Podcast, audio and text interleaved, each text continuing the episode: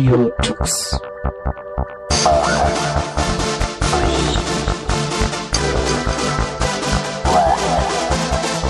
The German Linux Radio, the German Linux Radio.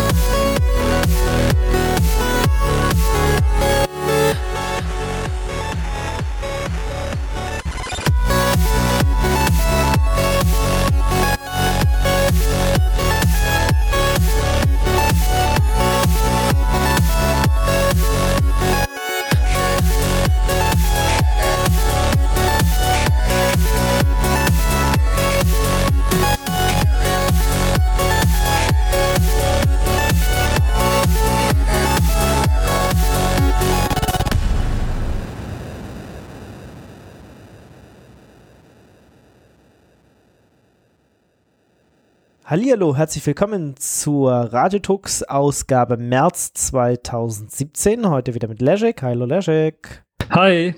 Und mit meiner einer, ich bin Ingo. Hi. Und nachdem jetzt die Temperaturen draußen so, boah, so richtig angenehm werden, ähm, kommt man so Frühlingsgefühle sozusagen. Äh, und im Frühling äh, macht man aber auch noch was, ähm, was jetzt vielleicht nicht total positiv Naja, vor den Früh Frühlingsgefühlen musste erstmal überall aufräumen. Ja, genau. Das haben wir uns auch vorgenommen.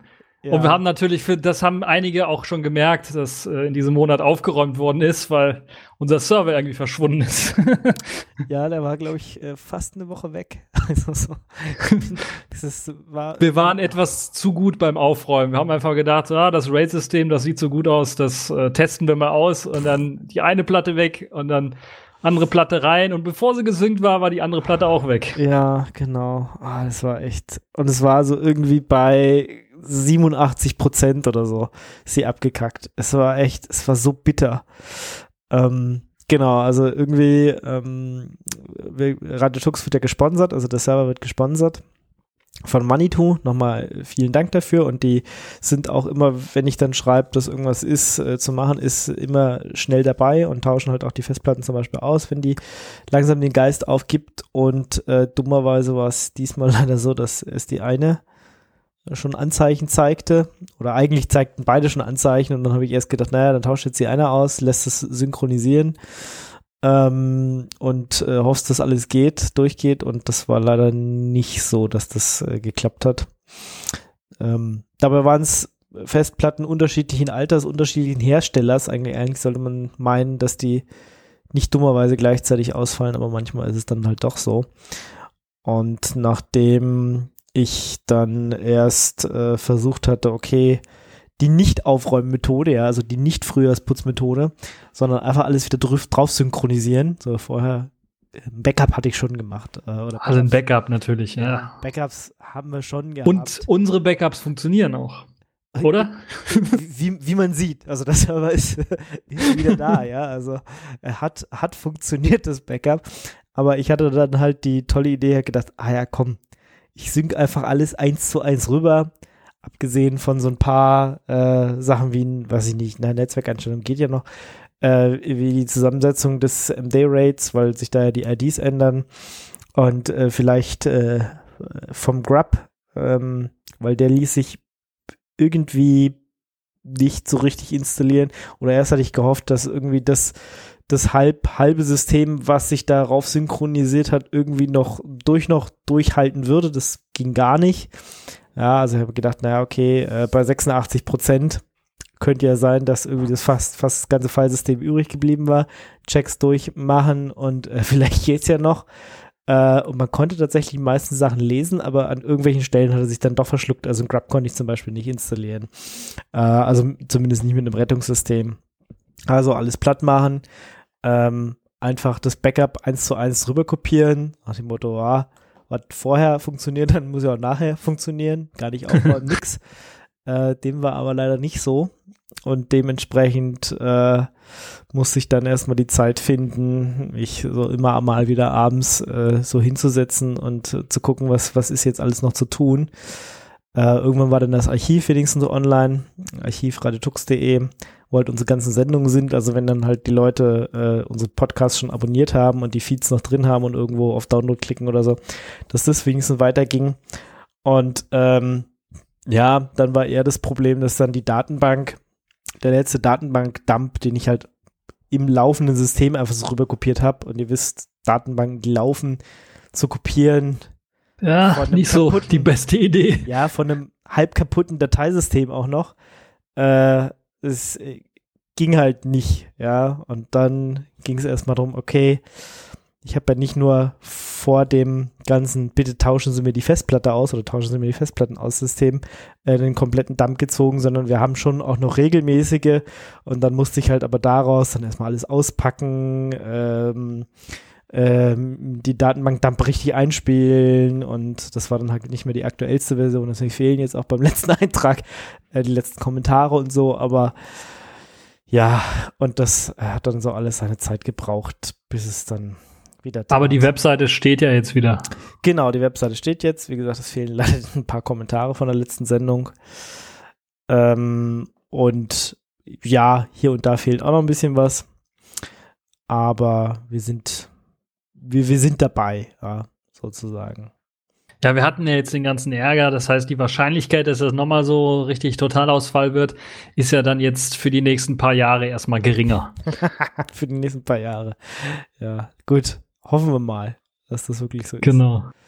Ja, ähm, ja, aber es ist, äh, weil wir dann ja, wie gesagt, schon beim, beim Putzen sind, ähm, war es auch mal wieder gut, gut zu sehen, äh, was man, was man so halt so alles machen muss. Und ähm, dabei sind natürlich auch zum Beispiel alte User, die ich, äh, die, die, oder alte Leute, also Leute, nicht alte Leute, Leute, die gar nicht mehr mitmachen bei uns, äh, die habe ich dann halt auch gleich mal jetzt äh, keinen extra User mehr angelegt für die. Und ähm, solche Sachen fallen dann halt auch nach und nach raus. Also auch mal so ein Server wieder neu aufzusetzen hat was. Ich habe mich natürlich erst ein bisschen geärgert, weil, ach ja, bei meinen anderen Servern setze ich halt ein Cluster-Dateisystem ein und dann ist halt, ja, fällt halt ein Server runter. Mein Gott, startest die virtuellen Maschinen halt irgendwo anders. Das ist halt so, pff, ist der Server halt weg, juckt mich nicht. Genau, ziehst das, ziehst das äh, Subnetz um, startest die Maschinen irgendwo anders und dann läuft es weiter. Dann hast du irgendwie Zeit, bis du den Server wieder gefixt hast. Ähm, und dann ist es schon hart, wenn du nur so einen Einzelserver hast, der halt auf einem RAID-System läuft und dann kackt dir das ganze RAID ab. Und du hast echt keine andere Chance, außer diesen Server wieder zu fixen. Das war schon so, ja, eine harte Nummer, sozusagen. Da, ähm, ja. Viel Fleißarbeit. Ja, genau. Ja. Auch der Mumble-Server und äh, man muss insofern den FTP-Server, ich habe ihn jetzt noch gar nicht getestet, ob er wieder läuft. Ähm, Mail-Server, auch bis der Mail-Server mit, mit allem wieder tat. Äh, dann funktionierte er, aber der Virenscanner hat irgendwie noch nicht mitgemacht, habe ich den erstmal rausgenommen und gedacht, jetzt muss erstmal Hauptsache unsere Mailliste und so tut wieder. Ähm, so nach und nach alles scheibchenweise zu installieren.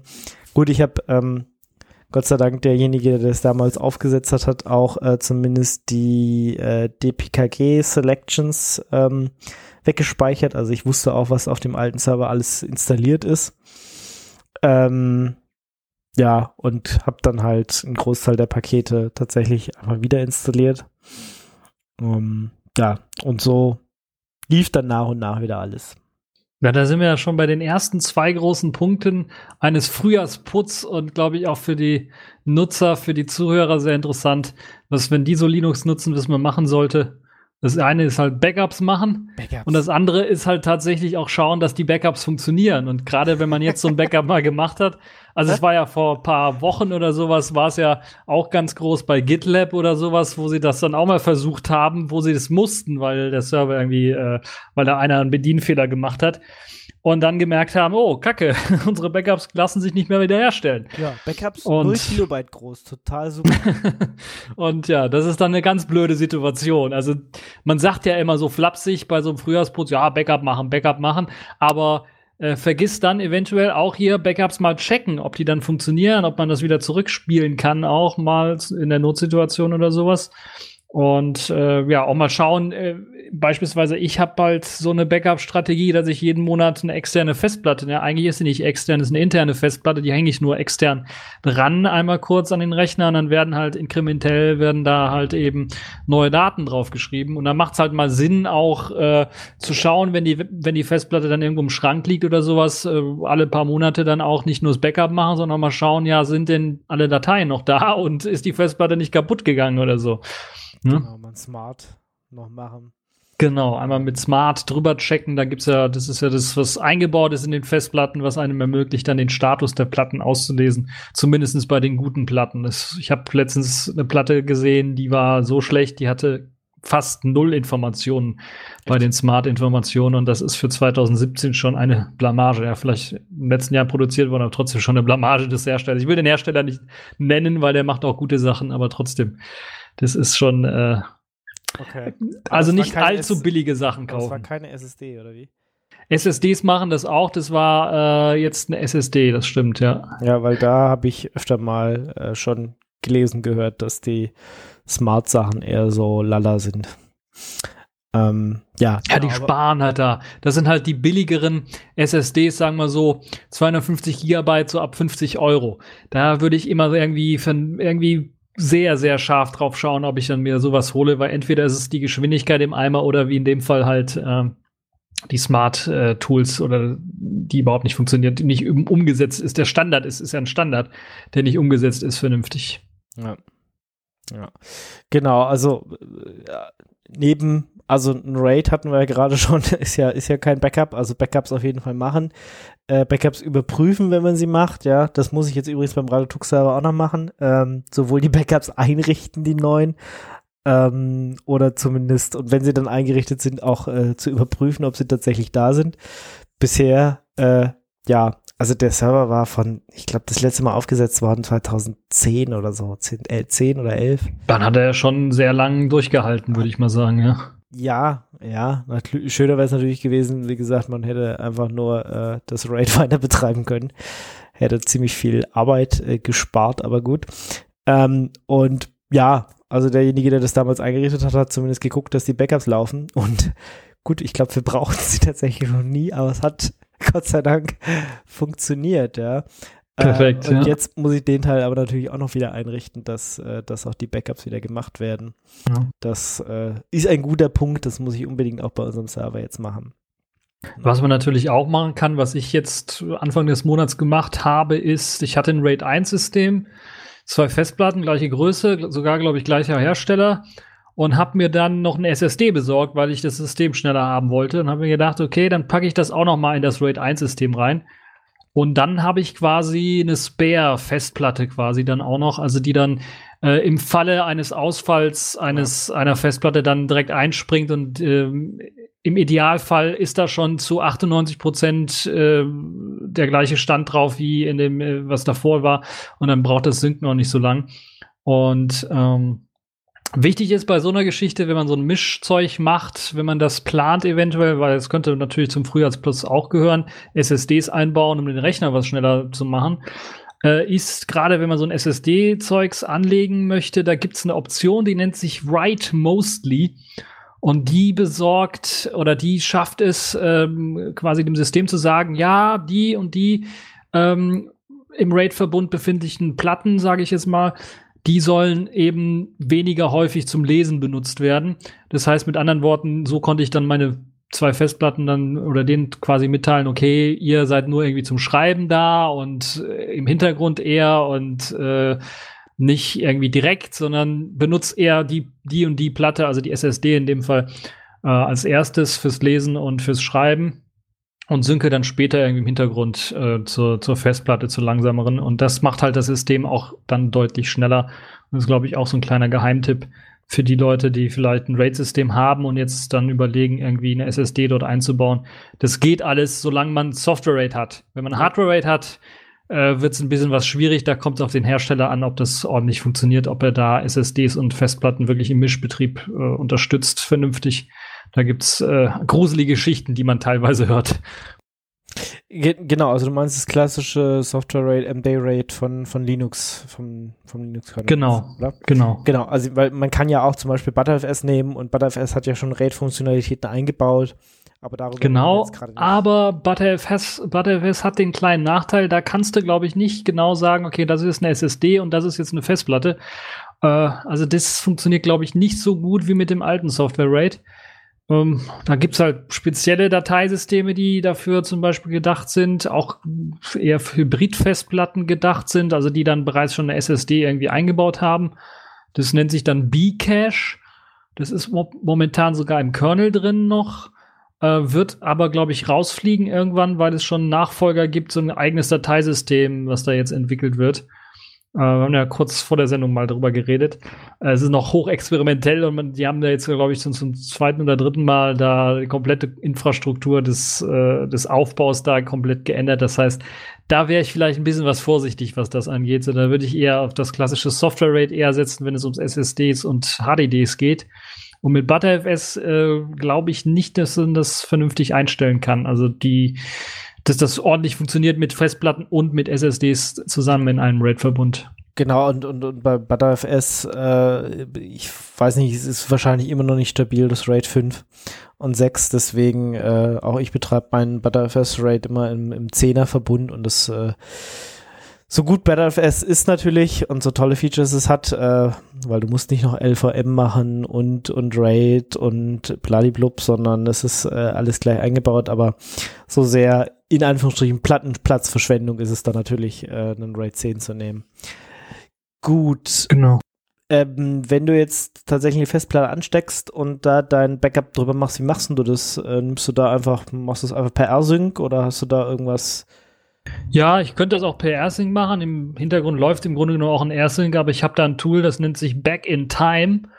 Und da gibt es eine Oberfläche für KDE und für GNOME, also in Qt gehalten und in GTK gehalten. Und das ist recht nützlich, weil ich muss nur die, muss nur dran denken, die Festplatte einzustecken und zu mounten. Und dann starte ich das Programm und mache entweder manuellen Snapshot oder lasse das über den Tag weg einfach eingesteckt und dann irgendwann, wenn ich aufhöre zu arbeiten oder sowas, dann synchronisiert er einfach ähm, automatisch das Ganze auf die Festplatte, auf die externe oder auf die interne Festplatte, die extern angeschlossen wird.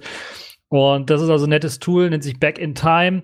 Und wir werden es natürlich auch verlinken. Das äh, ist ähm, im Hintergrund benutzt es AirSync, macht einmal, wenn man initialen Backup macht, ein normales Backup und danach halt eben nur inkrementelle Backups. Und das Tolle an dem Ganzen ist äh, tatsächlich, dass es wirklich äh, auch äh, kein extra Backup-Format oder sowas verwendet, sondern einfach die Dateien rüber kopiert, sodass man die dann auch einzeln sogar rauschecken kann aus dem Backup, wenn man irgendwie was einzeln wiederherstellen möchte, zum Beispiel.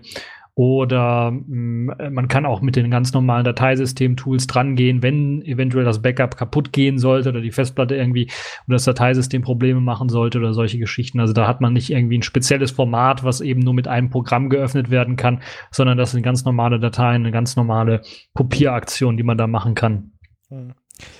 Okay, jetzt haben wir über RAID-Systeme, über Backups geredet. Das hilft uns jetzt alles noch nicht wirklich beim, beim Putzen oder beim Aufräumen. Also äh, erstmal haben wir jetzt eher mehr Daten produziert als vorher. So ein RAID braucht doppelte Daten vielleicht. Wie gesagt, bei einem RAID äh, 10 ähm, ist es schon einiges. Oder äh, ich Backups mache, brauchen die auch Platz. Ja? Liegt ja doppelt und dreifach rum. Ähm, wenn ich, was mache ich denn jetzt zum Aufräumen? Ähm, eine Variante, ich bin ja, ich, ich fange mal mit meiner faulen Variante an. Äh, ich könnte jetzt natürlich hingehen und äh, sagen, okay, ich habe, ich weiß, dass ich schon ganz viele Backups auch gemacht habe und und hier und da von mehreren Festplatten auf meinen Server, der halt mit ButterFS läuft. Ähm, da liegen ganz viele doppelte Daten rum. Ich könnte jetzt natürlich äh, hingehen und die versuchen mal aufzuräumen. Ich bin aber so eher, wie gesagt, äh, faule Variante. Und deswegen habe ich äh, letztens ein Tool gefunden, das nennt sich RM-Lint. Du hast nicht ButterFS Deduplication ausprobiert? Na, doch, naja, genau, der macht das tatsächlich. Achso. Äh, Lint kann äh, tatsächlich ähm, das Cloning-Feature benutzen von ButterFS und damit macht er quasi eine Art Deduplication. Weil, ah, aber das ist nicht das ButterFS eigene Deduplication, weil genau, ButterFS hat ein eigenes auch noch. Ja, ein funktionierendes Fragezeichen. Also ein Online. Ja, also ich würde das auf meinen privaten Daten nicht ausprobieren wollen. genau. Also ein Online-System, also ein, äh, während die Daten in ButterFS geschrieben werden, gibt es ja noch nicht weiß nicht, ob genau, das ja, ja. jemals kommt, aber äh, das gibt es nicht, während geschrieben wird. Du könntest halt höchstens in Butterfly einstellen, dass er halt komprimieren soll. Ähm, das geht beim Mountain ganz einfach, aber es gibt keins, weil er ja dann auch ziemlich viel RAM bräuchte, aber ich glaube bei ZFS ist es vorhanden, also Deduplication, du schreibst halt Daten rein. Bei ZFS halt gibt es das. Ja. Genau, er merkt halt schon. Das ist auch eines der Gründe, weshalb ZFS so viel Arbeitsspeicher braucht. Wenn es ja. eingeschaltet ist, braucht es extrem viel Arbeitsspeicher, das stimmt, ja. Genau, also das äh, gibt's leider nicht. Und ein Offline-Deduplication, da gibt's mehrere Projekte, die das machen. Äh, ich habe kei noch keins erfolgreich ausprobiert, ähm, aber ich habe jetzt halt dieses äh, Deduplication-Tool gefunden, was halt, egal auf welchem Fallsystem, läuft und halt im Fall von ButterFS dieses Cloning-Feature nutzt, also wirklich sagt, ähm, also die ja, also wirklich ein. Snapshots im Grunde genommen, oder? Ja, also es ist, es nennt sich Clone. Also er nimmt da tatsächlich die Datei und also sie liegt dann halt nicht mehr doppelt auf der Festplatte, sondern nur einmal. Aha. Und ähm, entweder ist es so ähnlich wie ein Hardlink, aber es ist halt so, wie ButterFS das intern machen würde. Also du musst dem Tool auch wirklich sagen, hey, es ist ein ButterFS, nimm dieses, äh, nimm diesen internen Mechanismus, um Dateien, gleiche Dateien gleich zu machen quasi. Oder äh, gleiche Bestandteile von. von ja, das, das hat, da hat ja ButterFS sogar auch so ein nettes Feature, gerade auch fürs Backup machen. Das nennt sich Send and Receive das äh, ein bisschen was besser funktioniert als so ein AirSync, wo es dann einfach nicht nur, weil beim Ersting muss ja im Grunde genommen, muss das Ersting nochmal vergleichen, äh, die, die im Grunde genommen die eine MD5-Summe oder sowas ähnliches, halt eine, eine, eine Summe, die ist berechnet von jeder Datei und dann muss es halt vergleichen mit dem, was eben schon da ist, mit eben den neuen Dateien, die geschrieben worden ist und dann schreibt es halt eben Sachen rein. Aber was ButterFS hat, ist, äh, weil es im Dateisystem sowas schon eingebaut hat, im Index schon für jede einzelne Datei drin hat, kann es halt im Grunde genommen dann auch einfach sagen, okay, äh, gib mir direkt nur die Dateien, die neu sind. Und äh, dadurch hat man halt eben dann auch eine tolle Funktion, die es einem erlaubt, dann viel schneller Backups zum Beispiel auf einen fremden Server oder sowas zu schieben oder von einem Server, der mit ButterFS läuft, dann zum Beispiel auf ähm, eine Festplatte, die mit ButterFS läuft, zu Hause irgendwie draufzuschieben oder solche Geschichten halt zu machen oder halt eben von einem ButterFS-System, was extern läuft, eben äh, was hinzusenden, was von, von intern geschickt worden ist, was auch mit ButterFS läuft. Das ist also auch eine super geniale Geschichte, die eben das ButterFS bietet. Ein, ein Feature, was wirklich extrem schnell ist, wo man so teilweise sogar dreimal so schnell ist wie mit AirSync zum Beispiel. Okay. Klingt auch gut. Ja. Ja, ähm, genau, also das sind Möglichkeiten, wenn es das Filesystem bietet oder wie gesagt, wenn man Back-in-Time benutzt oder sowas, halt inkrementelle Backups machen, das spart dann schon mal was. Aber genau, es gibt, es gibt ja auch noch, ähm, um mal eine Alternative auch zu Back-in-Time zu nennen, es gibt noch eingebaut und ich glaube standardmäßig auch bei Ubuntu im Einsatz und bei, bei vielen GNOME-basierenden Distributionen ist DijaDub.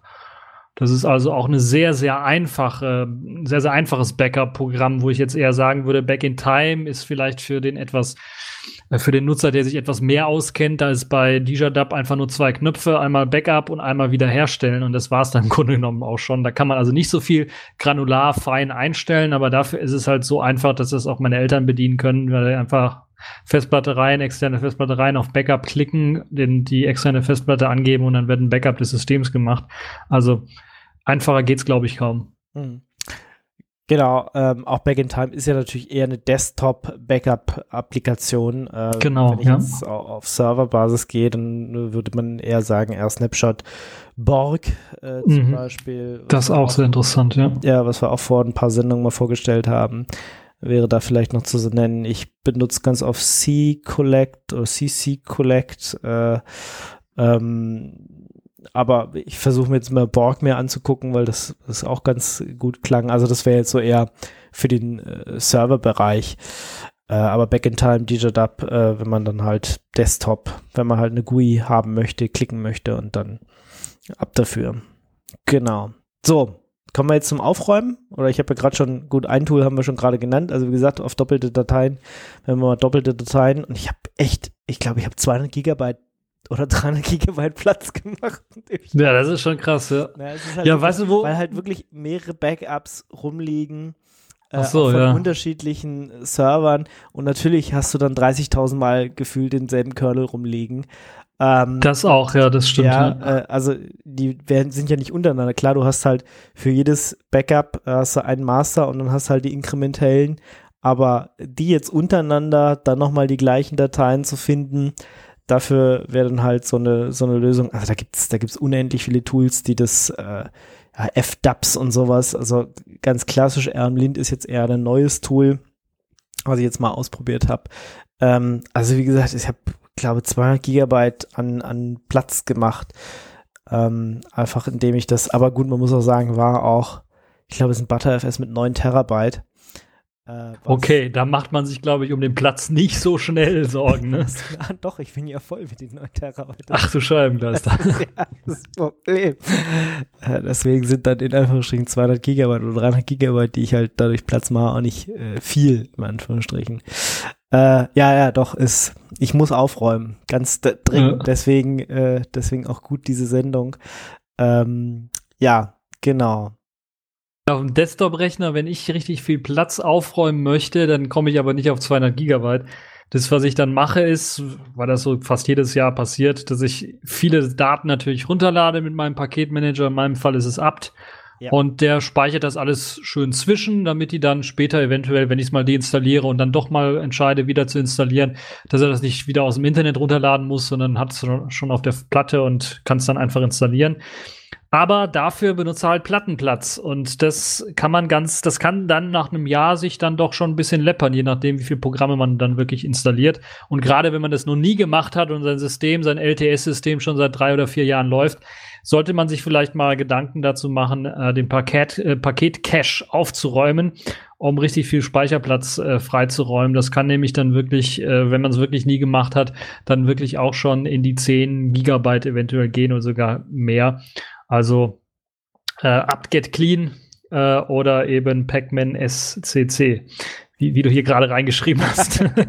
ja, genau, für die Arch Linux-Benutzer ähm, minus äh, groß S und zweimal klein C. Ja. Und, äh, Für die OpenSUSE-Nutzer war es, glaube ich, äh, clean, glaube ich auch, oder? ja, Zipper Clean oder so, ja, genau. Äh, Also die sind ungefähr immer gleich, ansonsten einfach in die Man-Page schauen und äh, es ist, äh, also ich glaube, jedes, jede Distro hat irgendwie so einen Cache und dann lässt sich das entweder mit Distro-eigenen Mitteln löschen oder ich glaube, bei Gentoo musst du noch mit einem normalen RM rangehen und dann irgendein Verzeichnis löschen oder sowas und freiräumen. Das könnt, könntest du ja bei, bei einem äh, Debian auch machen. Also ich meine, die Genau, ja. Cache, äh, Apt, irgendwas. Ähm, da kann man auch hingehen. Eben, ich meine, manchmal braucht man so wieder. Ja, ich habe letztens irgendwann ging ein Update mal so kaputt bei einem Server, dass wir schnell die alte Version einspielen müssen und da ist man froh, dass man die Daten hat rumliegen. Ähm, aber ansonsten klar, auf dem Desktop-System. Ja, deshalb wenn so. alles, Wenn alles läuft, dann äh, Genau. kann man das schon mindestens einmal im Monat machen. Und gerade bei, so bei so Rolling Release Distributionen wie jetzt Genau, das wollte ich auch sagen, ja. ähm, da sammelt sich halt so viel so schnell an, ähm, dass das äh, dringend nötig ist, dass man das ab und zu mal macht.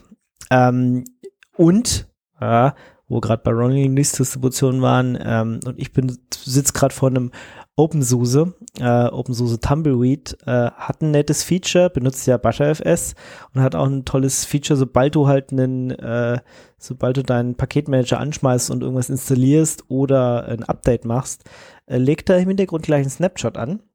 Die werden auch irgendwann automatisch gelöscht, aber jetzt gerade vor so einer Werden sie. ja, werden sie tatsächlich. Ja, Mittlerweile also ich- es ist ja, glaube ich, ist mittlerweile haben sie, glaube ich, doch ich äh, glaube, es sind weniger Snapshots, als ich äh, gemacht habe. Ich habe jetzt auch einige schon gelöscht, also gerade so vor der Sendung immer mal gucken. Habe ich noch genug? Also auf meiner? Tumbleweed-Maschine, die ist ja schon ein bisschen was älter. Ich Ja. habe die ja, glaube ich, seit GNOME 3.14 oder sowas Ich glaub, rausgekommen ist. Mittlerweile macht er das. Und das hat es noch nicht gemacht. Und ich habe jedes Mal, wenn ich das hochfahre und ich dann ein Update mache und ich dann die Snapshots mir anschaue und dann sehe, wie viel Speicherplatz ich noch frei habe. Also ich habe jedes Mal äh, manuell freigeräumt oder freiräumen müssen, weil sonst die Updates nicht drauf gepasst hätten. Ja. Also ich weiß nicht. Also man kann es auf jeden Fall konfigurieren, das weiß ich. Äh, man kann es ich in der Konfigurationsdatei konfigurieren, ich ja. glaube, die stand, also ich habe jetzt hier auf dem Desktop, der ist noch nicht, der ist erst so ein halbes, dreiviertel Jahr alt, als ich ihn installiert habe und ich, ich glaube, der löscht ab und zu welche. Also ich habe letztens auch schon welche manuell gelöscht, weil ich Platz brauchte, ähm, aber er ist jetzt schon bei, bei über 300 Snapshots und ich habe nicht 300 Snapshots gelöscht und es sind halt vielleicht Ähm, jetzt gerade noch 20 oder so übrig.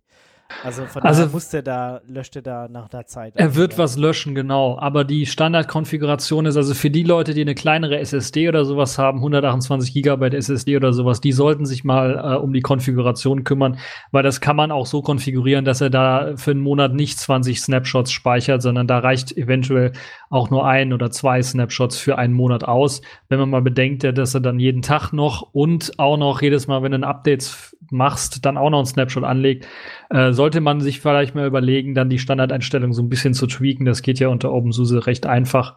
Da gibt's ja das äh, Just und da kann man das einstellen. Und äh, da lässt sich das auch äh, ein bisschen was runterregeln, dass der halt nicht zu viele Snapshots auch wirklich speichert. Also für den Desktop, gerade mit SSD oder sowas, macht das ordentlich viel Sinn, da mal ein bisschen rumzutweaken.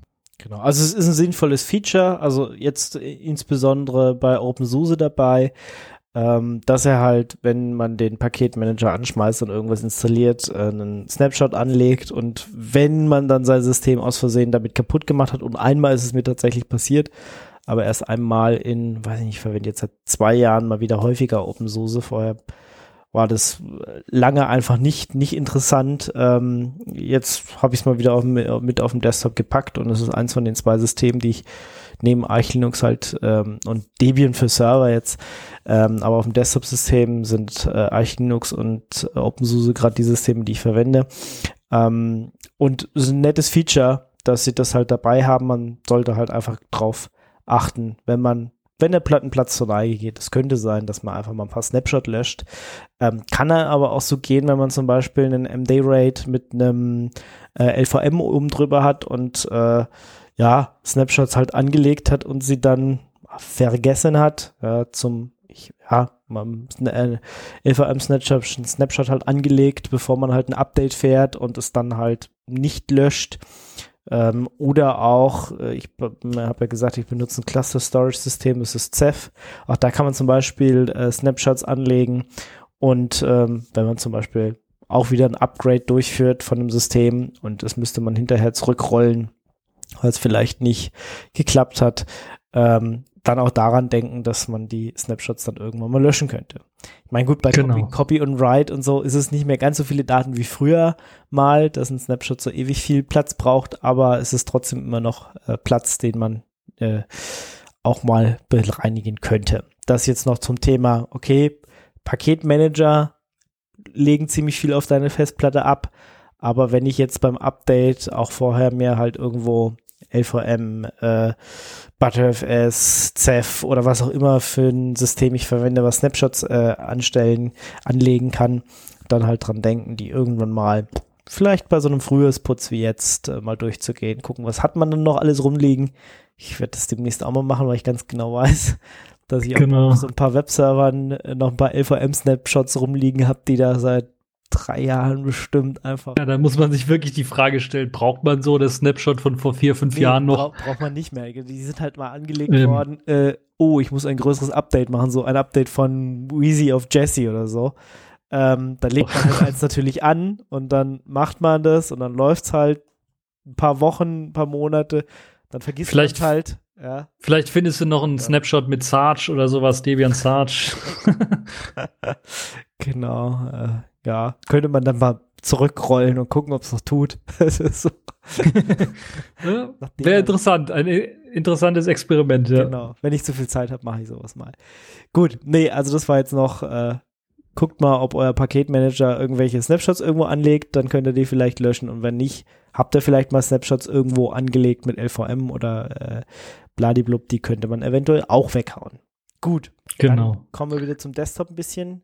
Klasse. Ja, es geht ja natürlich noch einfacher. Äh, Ja. Also nicht Snapshots und Paketcache, Ja. sondern einfach mal auf den Mülleimer gucken, den man auf seinem Desktop rumliegen hat oder im Dateimanager irgendwo findet.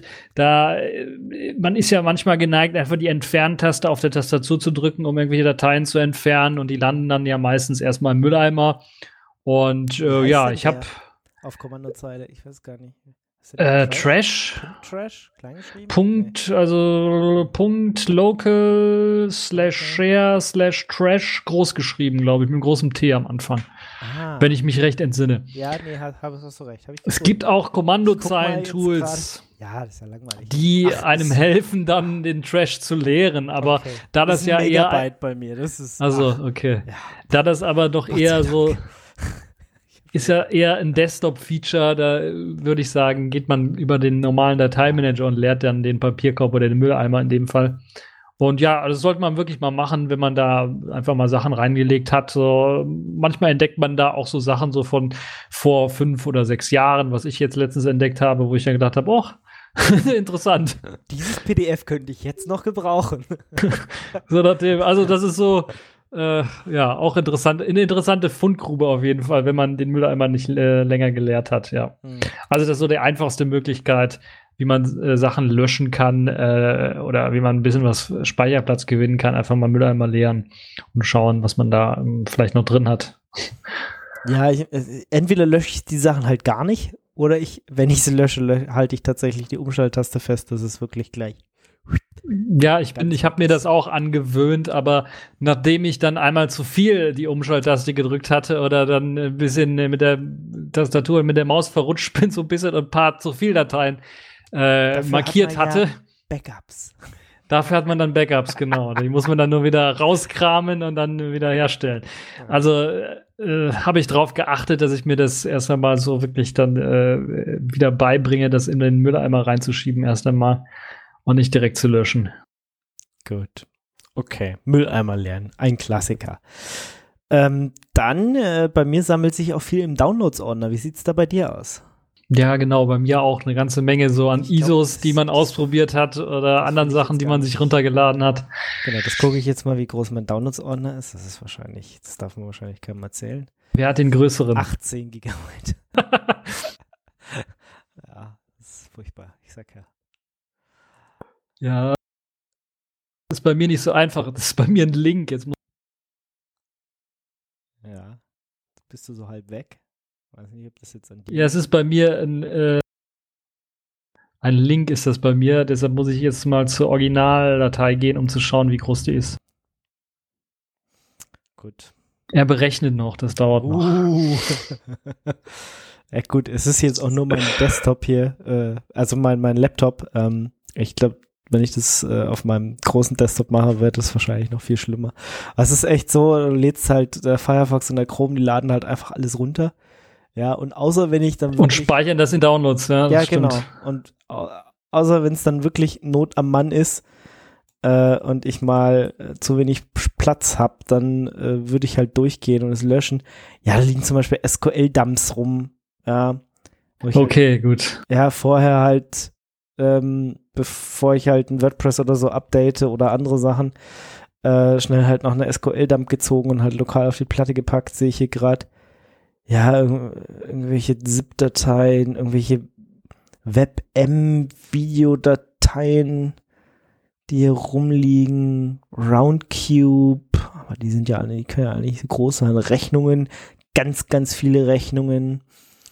Ähm, ja. Die man ja eventuell sowieso dann nicht im Downloads-Ordner liegen lässt, sondern sowieso dann irgendwo anders hin kopiert, oder? ja. Also so mache ich das zumindestens. Ja, Kontoauszüge, aber auch, nee, also irgendwie, es ist halt, die hat man sich halt ange äh, runtergeladen, angeguckt, äh, für gut befunden und dann ignoriert, äh, sozusagen. Und dann gammeln die halt auf der Festplatte rum. Ja gut, ich glaube, ich breche das ab. Ich bin jetzt bei über 50 Gigabyte äh, Okay, im Downloads-Ordner, deshalb. Hast, hast du gewonnen, sozusagen. Und der berechnet weiter noch. Also ich habe, glaube ich, gewonnen, ja. Äh, Weil ich auch im Downloads-Ordner, glaube ich, auch irgendwie noch eine Entwicklungsumgebung von irgendwas drin, äh, drin habe. Ich glaube, noch ein CR-Root-System drin habe, um irgendwelche Ja. Pakete zu bauen. Das heißt, das erklärt auch so einiges. Oh ja, zum Beispiel hier noch ein bisschen Musik von der letzten oder vorletzten Radetux-Sendung, äh, die ich hier mal runtergeladen habe. Die liegen hier halt auch hier rum. Dann halt auch natürlich im FLAC-Format, weil nur das ist Ja, natürlich, beste Qualität. nur Ja. beste Qualität. Dann wundert das einen auch nicht, dass man halt äh, relativ schnell dann äh, auf so, so höhere äh, Gigabyte-Zahlen schnell kommt. Ja. Ja, deshalb ist es, glaube ich, wichtig, dass man auch den Downloads-Ordner mal löscht. Gerade wenn man so Sachen entdeckt, so ich habe jetzt hier Neptune 1, 2, 3, 4, 5 im Downloads-Ordner rumliegen. Oh, fünf gibt's noch gar nicht, aber habe ich auch schon rumliegen im Downloads-Ordner. Aber man braucht halt so äh, ISOs von Linux-Distros, die man sich vielleicht mal runtergeladen hat oder angeschaut hat. Oder hier, was ich mir letztens mal irgendwann angeschaut habe, vor ein paar Jahren, PCBSD oder sowas. Das ist auch jetzt mal 4, Komma irgendwas Gigabyte groß und es ist jetzt auch schon so alt, dass das jetzt auf neuen modernen Maschinen gar nicht mehr läuft. Das heißt, kann man alles löschen. Sollte man eventuell mal freiräumen, also die ganzen alten Downloads oder uralte Chromium oder Chrome-Sachen, die man runtergeladen hat oder Firefox-Versionen, die man vielleicht mal angetestet hat, also Firefox Aurora oder wie das heißt. Und solche Geschichten halt. Oder wegen, ja, auch alte PDFs, Musikdateien oder sowas, was man da im Downloads-Ordner hat. Bevor man es löscht, nochmal checken, ob es vielleicht doch wichtig ist. Ansonsten einfach mal löschen. Ja. Ja, ist recht eigentlich. Ja, mal durchgucken und löschen. Unbedingt sollte man tun. Und das gleiche gilt, das gleiche gilt ja nicht nur für Daten, sondern auch für Programme. Ne? Also ich habe ja auch manchmal so, dass ich so drei oder vier Programme teste für irgendeine Sache, die ich dann mal irgendwann mal ausprobieren möchte. Und ähm, nicht immer dann sage, ich sage dann immer, okay, das ist das beste Programm für die und die Sache, die ich machen möchte, also benutze ich das jetzt. Aber ich bin halt nicht immer so gründlich, dass ich sage, okay, die restlichen Programme lösche ich jetzt alle auch wieder direkt von der Festplatte. Und das ist, glaube ich, auch eine Sache, wo man dran denken sollte, dass man, wenn man mal so Programme getestet hat, beispielsweise Videoeditoren getestet hat, da gibt's ja drei, vier, äh, fünf sogar große, mh, da lohnt es sich eventuell sowas dann mal auch zu löschen. Äh, also die Programme, die man gerade nicht braucht, äh, die man äh, eigentlich nie mehr braucht, weil die einem nicht gefallen oder so, einfach löschen. Oder weil sie vielleicht sogar vorinstalliert kommen bei der Distribution, die man hat und äh, man die Programme nicht braucht. Beispielsweise bräuchte ich, wenn ich jetzt hier mir ein OpenSUSE Tumbleweed installiere, bräuchte ich jetzt nicht die neue Anwendung, die sie da gemacht haben für äh, Rezeptverwaltung oder sowas für, fürs Kochen, weil echte Hacker die leben von, von Nudeln und Pizza. da muss man also nicht kochen können. Mhm. Genau, die wissen nur, dass, dass es Pizza.de und Lieferando und, und was, Genau. was noch gibt. Und dann äh, muss man dann nur im Browser sagen, zusammenklicken und sagen bestellen und dann kommt es vorbei. Ja. Okay. Gut. Alte mal durchgehen durch die Anwendungsliste und löschen. Ja, macht man tatsächlich, mache ich tatsächlich auch nicht. Äh, man installiert immer nur. Genau, man installiert, testet, aber löschen, äh, da hat man es dann doch nicht so gerne, weil wenn dann irgendwann einer eine Frage hat oder man äh, einer sagt, ja, unter Linux gibt's ja nur zwei Programme, die das können, dann sagst du, nee, hier, ich habe das dritte Programm auch installiert. Vierte und fünfte und sechste. genau. Genau, ja. Ja, es gibt da manchmal gibt's dann doch zu viel, ja. Ja. Ähm, gut, alte nicht, nicht benutzte Programme mal wieder löschen. Dann, äh, weiß ich nicht, Slash Boot läuft einem auch manchmal voll.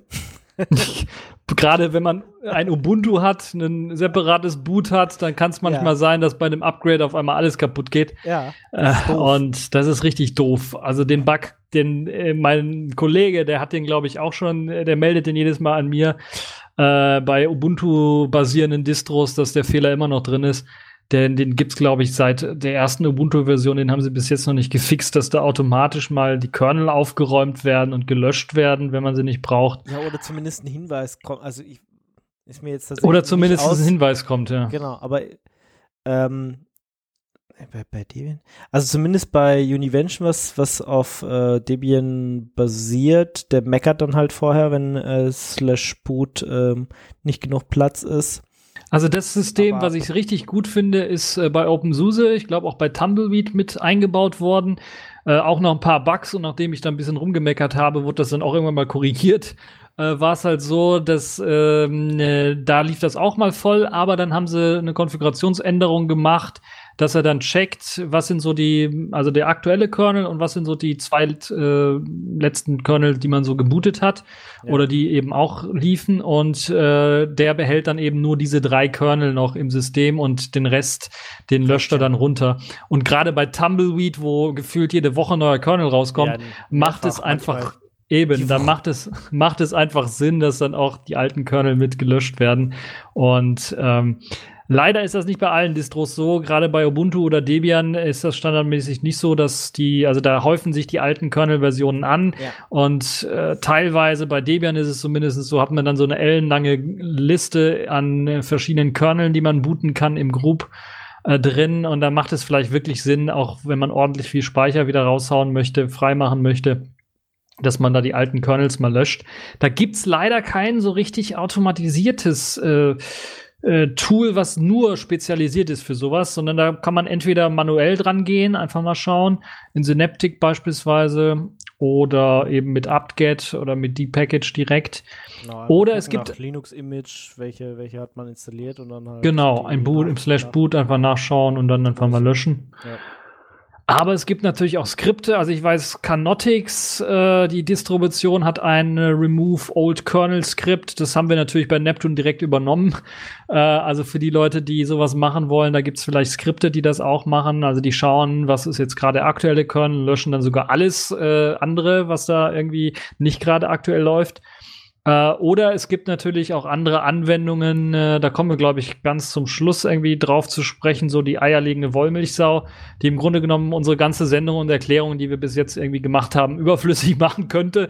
Äh, aber da gibt's halt so wirklich so Tools, die dann auf alles schießen können, die können natürlich dann auch die alten Kernel-Versionen entfernen. Ähm, kommen wir aber, glaube ich, gleich, gleich nochmal zu, zu diesem äh, eierlegenden Wollmilchsau-Programm. Okay, also sonst äh, Upget Auto Remove kann man natürlich auch nochmal ab und zu mal machen, wenn man äh, Ja, aber das Ubuntu hat. löscht, glaube ich, keine alten Kernel, leider. Äh, also bei mir, bei meinem Ubuntu hat er das gemacht. Äh, ich habe Mm, aber okay. die, ich habe die, äh, ich bin tatsächlich, aber ich springe äh, immer auf die Kernel-Version aus den nächsten Ubuntus dann. Ähm, Aber dieses Also- Auto-Remove ist schon mal gut, weil das löscht zum Beispiel die alten, nicht mehr benötigten Programme oder Bibliotheken, die installiert worden Genau. sind, aber die jetzt keinem anderen Programm mehr zugeordnet werden kann, weil man es einfach gelöscht hat oder so. Und das ist Aber- halt auch ein wichtiges Feature, eventuell, was man machen der hat bei sollte. mir auch irgendwie, ich habe den letztens aufgerufen und der hat irgendwie 30 Kernel gelöscht. So. Gut. Das ist, ist, Nach ist das schön dann. Muster, weiß ich nicht, aber er hat es auf jeden Fall getan und danach war wieder viel Platz, äh, sowohl auf meiner Festplatte als auch in Slash Boot. Nochmal extra und im Grub dann natürlich äh, sah das auch viel aufgeräumter aus. Also das hat er letztens auf jeden Fall bei so einem Ubuntu gemacht. Ähm, ja, von daher kann man das auch nochmal machen, um zu löschen. Gut. Genau. Ich glaube, eine wichtige Sache bei alten Programmen löschen ist natürlich auch, dass äh, man sich dann auch die Zeit beim Updaten spart. Also, das sollte man nicht vergessen. Wenn man nämlich äh, so zigtausend Programme installiert hat und man- benötigt einfach nur zwei oder drei, bei einem Update werden natürlich alle aktualisiert. Das kostet natürlich Bandbreite, eventuell auch noch Zeit, je nachdem, wo man gerade, wenn man gerade dem Land unterwegs ist oder sowas mit seinem Laptop und ein Update fahren möchte, ist das sicherlich auch nicht so das Beste. Äh, oder wenn man eine lahme Internetverbindung hat, dann sollte man eben auch äh, bedenken, weniger Programme installiert haben, äh, bedeutet weniger Bandbreite nutzen und äh, ja, macht halt eben die Updates auch was schneller. Hm. Stimmt. Okay. Was kann man noch so machen? Ja, Browser ist natürlich auch immer so das hauptgenutzte Programm am äh, Laptop bei mir zumindestens. Ja, Da wird ja rauf und runter gesurft, E-Mails auch, wobei ich dazu übergegangen bin, wirklich mein Smartphone eher als E-Mail-Maschine zu benutzen und nicht so sehr den? Rechner. Ich glaube ich glaub tatsächlich, äh, mein Thunderbird ist mit das Programm, was am meisten Platz braucht hier. Das kann durchaus sein. Ja, das ist bei mir sicherlich auch. Ich benutze das zwar nicht so häufig, aber wenn ich es benutze, dann lade ich mir direkt alle E-Mails runter. 22 Gigabyte. Also es ist Ja, so tatsächlich ungefähr. größer als mein Downloads-Ordner. So. Ja. Ja, das ist also schon richtig krass, das stimmt. Also Browser und E-Mail-Programm, das sind so die zweitmeist gehäufig. Ja, bei den meisten Leuten wird es wahrscheinlich das, der Browser sein, weil E-Mail-Programme, da erstelle ich ja auch mit Erschrecken immer mehr fest, dass Leute gar nicht wissen, was das ist. Teilweise oder das einfach nicht benutzen. Macht man das nicht im Web? Ist das nicht auch im Browser? Genau, und die benutzen E-Mail? das eben, eben im Browser. Und also der Browser ist, glaube ich, das meistgenutzte Programm so am Rechner, wenn man gerade viel im Internet rumsurft. Und was viele nicht wissen, ist natürlich, dass der auch einen Cache hat und dass er da auch äh, jede Menge Sachen reinschreibt und teilweise sogar ganze Seiten cached. Ich habe das zum Beispiel gemerkt, ich habe wie viele Tabs sind das? Ich glaube, lass mich nicht lügen, 25 Tabs gerade offen in meinem Browser. Ach, nur. Doch, komm. Und wenn ich mein äh, Netzwerkkabel abziehen würde, das mache ich natürlich jetzt nicht, weil sonst wäre die Aufnahme hinüber. Aber wenn ich das machen würde und den Webbrowser schließen würde und dann nochmal neu aufrufen würde, würde er mir alle Webseiten so anzeigen, als ob ich gerade online wäre. Und ich würde nur bemerken, dass ich gerade offline bin, wenn ich versuche, eine Webseite aufzurufen, die eventuell gerade nicht im Cache drin liegt, äh, weil er halt eben alles gecached hat. Und das ist vielleicht eine Sache, wo man auch mal sich Gedanken drüber machen sollte, da den Browser-Cache mal zu leeren, weil das kann auch gigabyteweise mal Sachen freispülen. Gerade beim äh, Firefox oder beim Chromium oder neuen modernen Webbrowsern, die eben auf HTML5 Audio und Video setzen, kann es zum Beispiel auch sein, dass da äh, gigabytesweise Reklame, Videos oder sowas, Werbevideos drin sind. Äh, wenn man da mal so eine Webseite aufruft, wo man sowas nicht äh, irgendwie skippen kann oder wo man mit dem Adblocker nicht so weit kommt oder das Video gar nicht erst angezeigt bekommt, wenn man Adblocker anhat. Äh, oder eben auch die Videos selber, die dann teilweise da im Cache rumliegen und ähm, ich glaube, Twitter ist da sehr berühmt, also Periscope sehr berühmt, dass es äh, sehr viele Videos einfach im Cache drin lässt. Ich weiß nicht warum, aber die bleiben dann im Cache drin. Und da kann das sich natürlich auch anhäufen, gerade wenn der Rechner wirklich wieder auch zwei, drei Jahre schon läuft mit dem System und äh, der Cache noch nie geleert worden ist, kann man damit sehr, sehr viel äh, Plattenplatz freiräumen. Und natürlich führt das auch zu schnelleren Ladezeiten beim äh, Webbrowser, weil er dann nicht immer irgendwie vergleichen muss, äh, die Gigabytes, die er gecached hat, mit dem, was er gerade runterladen möchte oder so, sondern dann kann er frisch einfach neu auf die Platte, Platte was draufschreiben. Und das ist sicherlich auch dann, äh, also auf jeden Fall ein, ein äh, Muss, glaube ich, für den Frühjahrsputz mal den Browser-Cache zu leeren. Okay. Cache. Ja. Hm. Ja, was ist mit E-Mails? Ich weiß nicht, mit dem E-Mail-Programm äh, leeren wäre da vielleicht nicht so gut, alles löschen oder so. Aber was ich immer sehr gerne mache, ist auch beim äh, Thunderbird, ist dann zumindestens die ja älteren E-Mails äh, gar nicht erst wieder zu abonnieren. Also dann benutzt man natürlich IMAP heutzutage.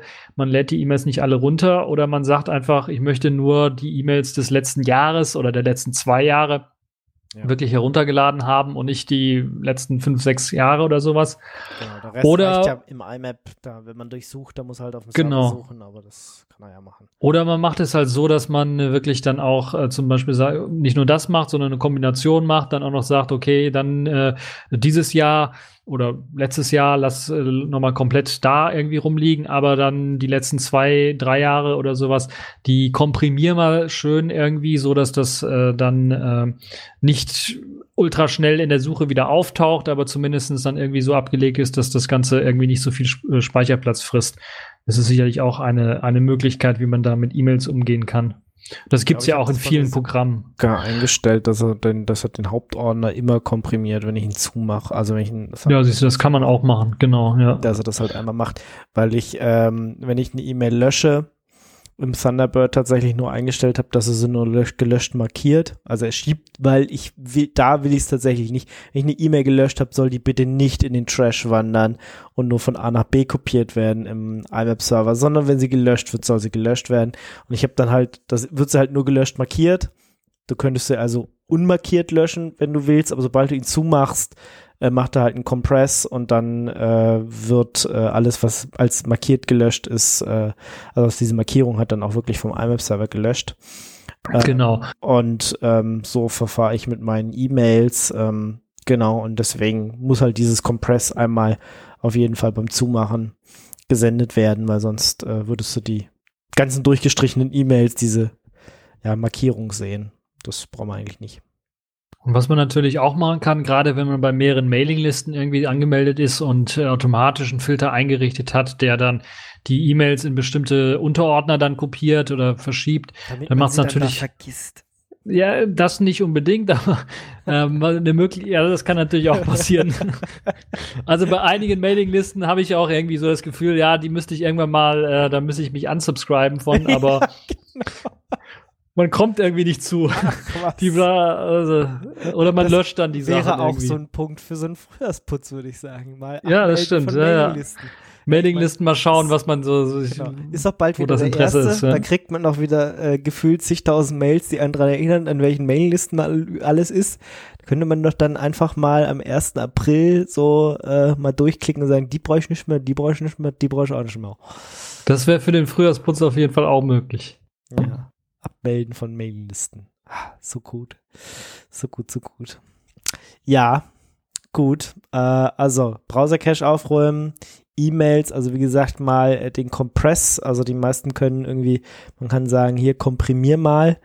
Ähm, also zum Beispiel in Thunderbird ist es so, dass er die halt, ja, dass er das auch sowohl auf dem Server mal sendet, als auch wie gesagt lokal dann halt ein bisschen komprimiert. Ähm, Man kann sogar, glaube ich, für E-Mails extra einstellen. Bei einigen E-Mail-Programmen geht es so, dass der Anhang, wenn der zu groß ist, also so und so viel Megabyte groß ist, dass er gar nicht erst runtergeladen wird oder gespeichert wird, ähm, wäre vielleicht für die E-Mails, die wirklich sehr alt sind oder sowas, die man sowieso nicht braucht oder so aus nostalgischen Gründen mal behalten hat oder sowas, wäre das vielleicht auch gut, dann äh, zu sagen, okay, die E-Mail will ich zwar behalten, aber ich brauche den ganzen Schund nicht auf der Festplatte, gerade wenn es um Anhänge geht, die dann richtig groß werden können. Es kommt natürlich immer darauf an, was für einen E-Mail-Anbieter man da hat. Da gibt's ja auch Begrenzungen von äh, für den, äh, für den, für den oder vom E-Mail-Anbieter selber. Aber das kann man natürlich auch einstellen, dass man sagt, okay, man möchte dann vielleicht die E-Mails mit Text und so weiter behalten, man möchte aber die Anhänge dann nicht haben. Die sollen nicht runtergeladen werden oder nicht gespeichert werden. Das lässt sich auch einstellen. Ja. Also das ist natürlich alles, um Speicherplatz zu sparen auf der Festplatte, damit man den mit anderem Müll zumüllen kann dann. genau. Ja, aber doch, ich bin jetzt tatsächlich mal ein bisschen in meinem E-Mail-Programm hier versunken und muss mal einstellen, dass er weniger, weniger Platz hier auf, auf äh, die Festplatte speichert. Bei Synchronisation und Speicherplatz. Unabhängig vom Alter runterladen ist einfach schlecht. Ich sollte tatsächlich sagen, ja, es reichen ja irgendwie, weiß ich nicht, das letzte Jahr, oder? Mehr als das letzte Jahr brauchen wir noch nicht mehr. Ja. Es kommt natürlich auf die E-Mails drauf an, ne? wenn man manchmal so E-Mails braucht. Arbeits-E-Mails, Arbeits-E-Mails. Ach, ich hab, man hat eh immer Netz. Ich habe gerade überlegt, wann habe ich, wann sitze ich dann vor dem Rechner und habe kein Netz? Ja, pass auf jetzt, Bundestagswahl, wenn die Russen angreifen mit ihrem Cyber-Cyber, kann Dann sein, dass wir einmal kein Netz mehr haben. Es sind die, es es ist die Frage, ob mir dann meine Arbeits-E-Mails tatsächlich wichtig sind. Äh, wahrscheinlich nicht. Ja, ne? genau, korrekt. Also dann ist das auch egal. Ähm, Dann haben wir andere Probleme. dann ja. haben wir große andere Probleme, genau. Ja, sonst ist es echt, du hast eh fast immer deinen Rechner dabei und bist halt auch online. Also ist irgendwie. Das ist wahrscheinlich könnte eines. Hast du jetzt quasi die Revelation quasi, warum jetzt einige Leute keine E-Mail-Programme verwenden? Ähm, Stimmt. weil sparen ist ja alles immer online, ne? Ja, Ja. ja, sparen. Ist halt nur blöd, wenn es wirklich dann ausfällt. Oder man hat so Sicherheitstechnologien eingebaut. Google Mail macht das ja immer so recht gerne. Ich krieg manchmal so von meinen Eltern so einen Anruf, wenn die im Urlaub sind. Ja, ich komme nicht auf mein Google Mail dran drauf irgendwie. Und dann, ich bin ja als Fallback eingetragen, als Fallback-E-Mail-Adresse und dann schaue ich in meinem E-Mail-Postfach und sehe dann so zehn E-Mails. Ja, äh, unbekenn unbekannte IP aus irgendeinem Schra Schlafenland versucht sich da irgendwie anzumelden. Wollen Sie das zulassen? So zehn E-Mails oder sowas. Und das ist natürlich auch äh, dann der Nachteil, wenn man kein E-Mail-Programm hat, dass man dann mit äh, teilweise auch Sicherheitstechnologien dann belästigt wird, die einem dann das Leben schwer machen. Äh, weil vor allen Dingen, wenn du im Urlaub bist und versuchst dann drauf zuzugreifen per äh, Webbrowser oder sowas, du kriegst ja die E-Mail nicht die dann mit diesem Sicherheitswarnhinweis kommt. Das heißt, wenn du dann nicht jemanden hast, der zu Hause rumhockt, der das machen kann, äh, und dann sagen kann, okay, freischalten, dann kommst du nicht mehr an deine E-Mails dran. Außer du richtest dir ein E-Mail-Programm ein. Hallo, die sind im Urlaub. Aber wer kann das? Ihre E-Mails lesen. Das, Das stimmt natürlich auch wieder. nicht, nicht machen, einfach nicht. Aber das ist ja so eine zivilisatorische Krankheit, dass äh, Leute dann ständig nach Nachrichten checken müssen. ja, Egal, wo sie sind. dann halt einfach auf dem Handy eingerichtet haben und äh, die Mails die ganze Zeit kriegen. Genau. Deshalb lohnt es sich doch, E-Mails-Programme, E-Mail-Programme zu haben. Sehr, sei es dann nur dafür, dass man, man in Urlaub fährt, dass man da auch seine E-Mails dann checken kann, wenn man es dann möchte. Okay. E-Mail-Programme. Dann, was haben wir noch? Dateisystem. Was könnte man Genau. Dateisystem auf Lost- Fehler Lost, checken. Lost and Found einfach äh, mal löschen, weil da guckt sowieso Genau. keiner rein. Und wenn da was drin ist, ist es auch egal. Oder? Also Ja, es sei denn, man hatte wirklich gerade ein kaputtes Dateisystem und bräuchte noch irgendwas davon. Ja, also selbst wenn man kein, wenn man meint, man hat kein kaputtes, lohnt es sich einfach mal so ein Dateisystem-Check mal drüber laufen zu lassen. Äh, bei einigen Dateisystemen funktioniert das ja automatisch nach 30 Tagen oder nach so und so viel Mounts. Aber auch allgemein äh, lohnt es sich da einfach mal bei auch exotischeren Dateisystemen, ButterFS beispielsweise oder anderen Dateisystemen. Äh, ich habe letztens Haiku wieder mal ausprobiert Ah, und das hat ja auch so ein interessantes Dateisystem. Und ich habe mich da gewundert. Ich habe dann so einen alten, uralten Laptop, den eigentlich wollte ich den wegwerfen und dann noch ein paar Ersatzteile irgendwie raussuchen und habe dann gesehen, ah, die Haiku-Leute wollen demnächst eine Beta launchen. habe ich gedacht, ah, installiere ich mir mal das neueste Snapshot von denen und guck mal, ob der Rechner damit geht. Und interessanterweise hat das Haiku-System dem Rechner neues Leben eingehaucht. Ich Aha. weiß nicht, wie es geschafft hat. okay. Aber der Rechner läuft jetzt mit einem Gigabyte an Arbeitsspeicher und ähm, einer alten crappy Festplatte. Und äh, ich habe mich nur Auf- gewundert. Hauptsache die Smart-Werte sind noch okay. Ja, genau. Die waren sogar okay. Nur die Festplatte ein bisschen was langsam, 5400 Umdrehungen und äh, ich glaube so ein Western Digital Blue Gedönse oder sowas. Also extra auf äh, leise und stromsparend getrimmt. Das heißt, das ist nicht besonders schnell.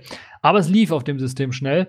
Aber ich habe mich nur gewundert, weil ich habe ein Update gemacht von der alten Version von Haiku und irgendwie hatte ich da ähm, was weiß ich, ich glaube 12 Gigabyte war, war die Partition groß und hatte da irgendwie 10 oder 11 Gigabyte belegt und habe mich dann gewundert, weil als ich dann geguckt habe, Home-Ordner, äh, Home wo ja die meisten Programme rumliegen oder sowas, ja, das sind dann nur 4 Gigabyte und habe ich gewundert, wo ist mein ganzer Speicherplatz äh, übrig? Wo ist er eigentlich? Wo ist er hin? Und dann habe ich einfach einen Dateisystem-Check mal dr drüber laufen lassen und schwupps hat er mir irgendwelche iNotes gefunden, die da irgendwie kaputt waren oder sowas, hat da was korrigiert, da was korrigiert, nach fünf, sechs, sieben Sekunden war irgendwie das ganze Dateisystem gecheckt und schwupps ist der Balken, äh, hat er so eine Anzeige für den äh, Speicherplatz, für die, für die, Speicherbelegung, ist der Balken so um die Hälfte gesunken. Das heißt, ich hatte dann äh, wirklich dann äh, wieder acht Gigabyte etwa frei, was sehr interessant ist. Ne? Also das lohnt sich eventuell auch mal zu machen, Dateisystem checken, nicht nur, also Frühjahrsputz, weil man eventuell einen äh, Putz der Festplatte, einen kompletten Putz der Festplatte verhindern möchte. Deshalb mal das Dateisystem checken, um zu gucken, dass da auch noch alles in Ordnung ist und dass nicht irgendwie Dateien kaputt gehen. Und manchmal kann es halt auch wirklich dann ein bisschen was mehr an Speicherplatz bringen. Mhm. Genau, wenn man ButterFS hat, äh, kann man auch mal ButterFS Balance äh, aufrufen und äh, dann verteilt er mal wieder alles neu und zeigt eventuell danach auch mehr Speicherplatz an als vorher. Ja, das ist das eine. Er verteilt neu, ähm, zeigt mehr Speicherplatz an und er macht natürlich das Dateisystem dann auch ein bisschen wieder was schneller, weil halt eben alles irgendwie sortiert und geordnet wieder ausbalanciert ist, so dass er dann wirklich wieder alles unbalancieren kann mit neuen Dateien. Im Grunde genommen. Also wenn er dir reinschreibt, geht das schneller. Ausbalancierter Baum ist halt viel schneller zu erreichen, als wenn man irgendwo unten links irgendwie ist ja wie im wahren Leben im Grunde genommen, ne? Ja, wenn man ausbalanciert ist, ist alles viel besser. Dann geht alles irgendwie schneller und besser und fühlt sich besser an und das ist bei ButterFS genauso. Gut, dann äh, Klassiker natürlich noch äh, Logdateien. Ja. Oh ja, da habe ich auch letztens mal meine X-Session äh, gelöscht, die ja versteckt im Home-Verzeichnis immer rumliegt. Und die war sage und schreibe 8 Gigabyte groß. Und das ist schon richtig, richtig krass gewesen. Aber man muss zugeben, okay, das System, was ich hier jetzt laufen habe, das habe ich, glaube ich, da habe ich die Datei noch nie gelöscht. Und das System habe ich jetzt schon, okay. lass mich nicht lügen, seit sechs Jahren immer wieder geupdatet äh, geupdatet und geupgradet und teilweise auch durch Entwicklungsversionen des Desktops, der im Grunde genommen alles irgendwie in die X-Session Errors Datei gelockt hat. Äh, Plasma 5 war ja so ein Weltmeister da drin, das zu machen, aber auch andere Desktop-Umgebungen haben das geschafft. Enlightenment 17 beispielsweise hatte so einen Bug, dass er da jede fünf Sekunden irgendwie was reingeschrieben hat. Und äh, ja, ähm, es äh, hat schon äh, paar Minuten gedauert auf eine SSD, diese Datei überhaupt einzulesen. Also ich habe, glaube ich, viertel, eine Viertelstunde gebraucht, bis er die Datei eingelesen hatte. Aber sie scheint zum Beispiel, also bei mir scheint die rotiert zu werden.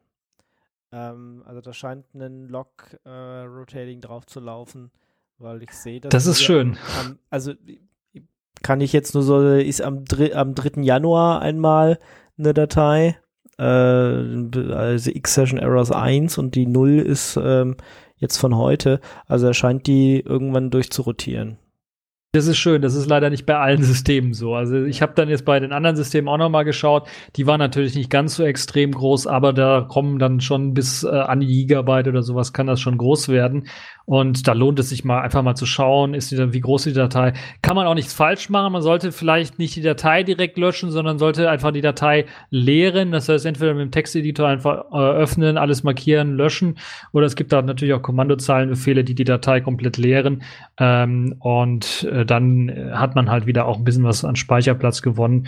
Und äh, ja, Wofür ist die Datei da? Habe ich ja gesagt schon. Warnungen von X-Programmen oder auch Fehler werden dort reingeschrieben. Also von grafischen äh, Programmen, die man einfach so gestartet hat.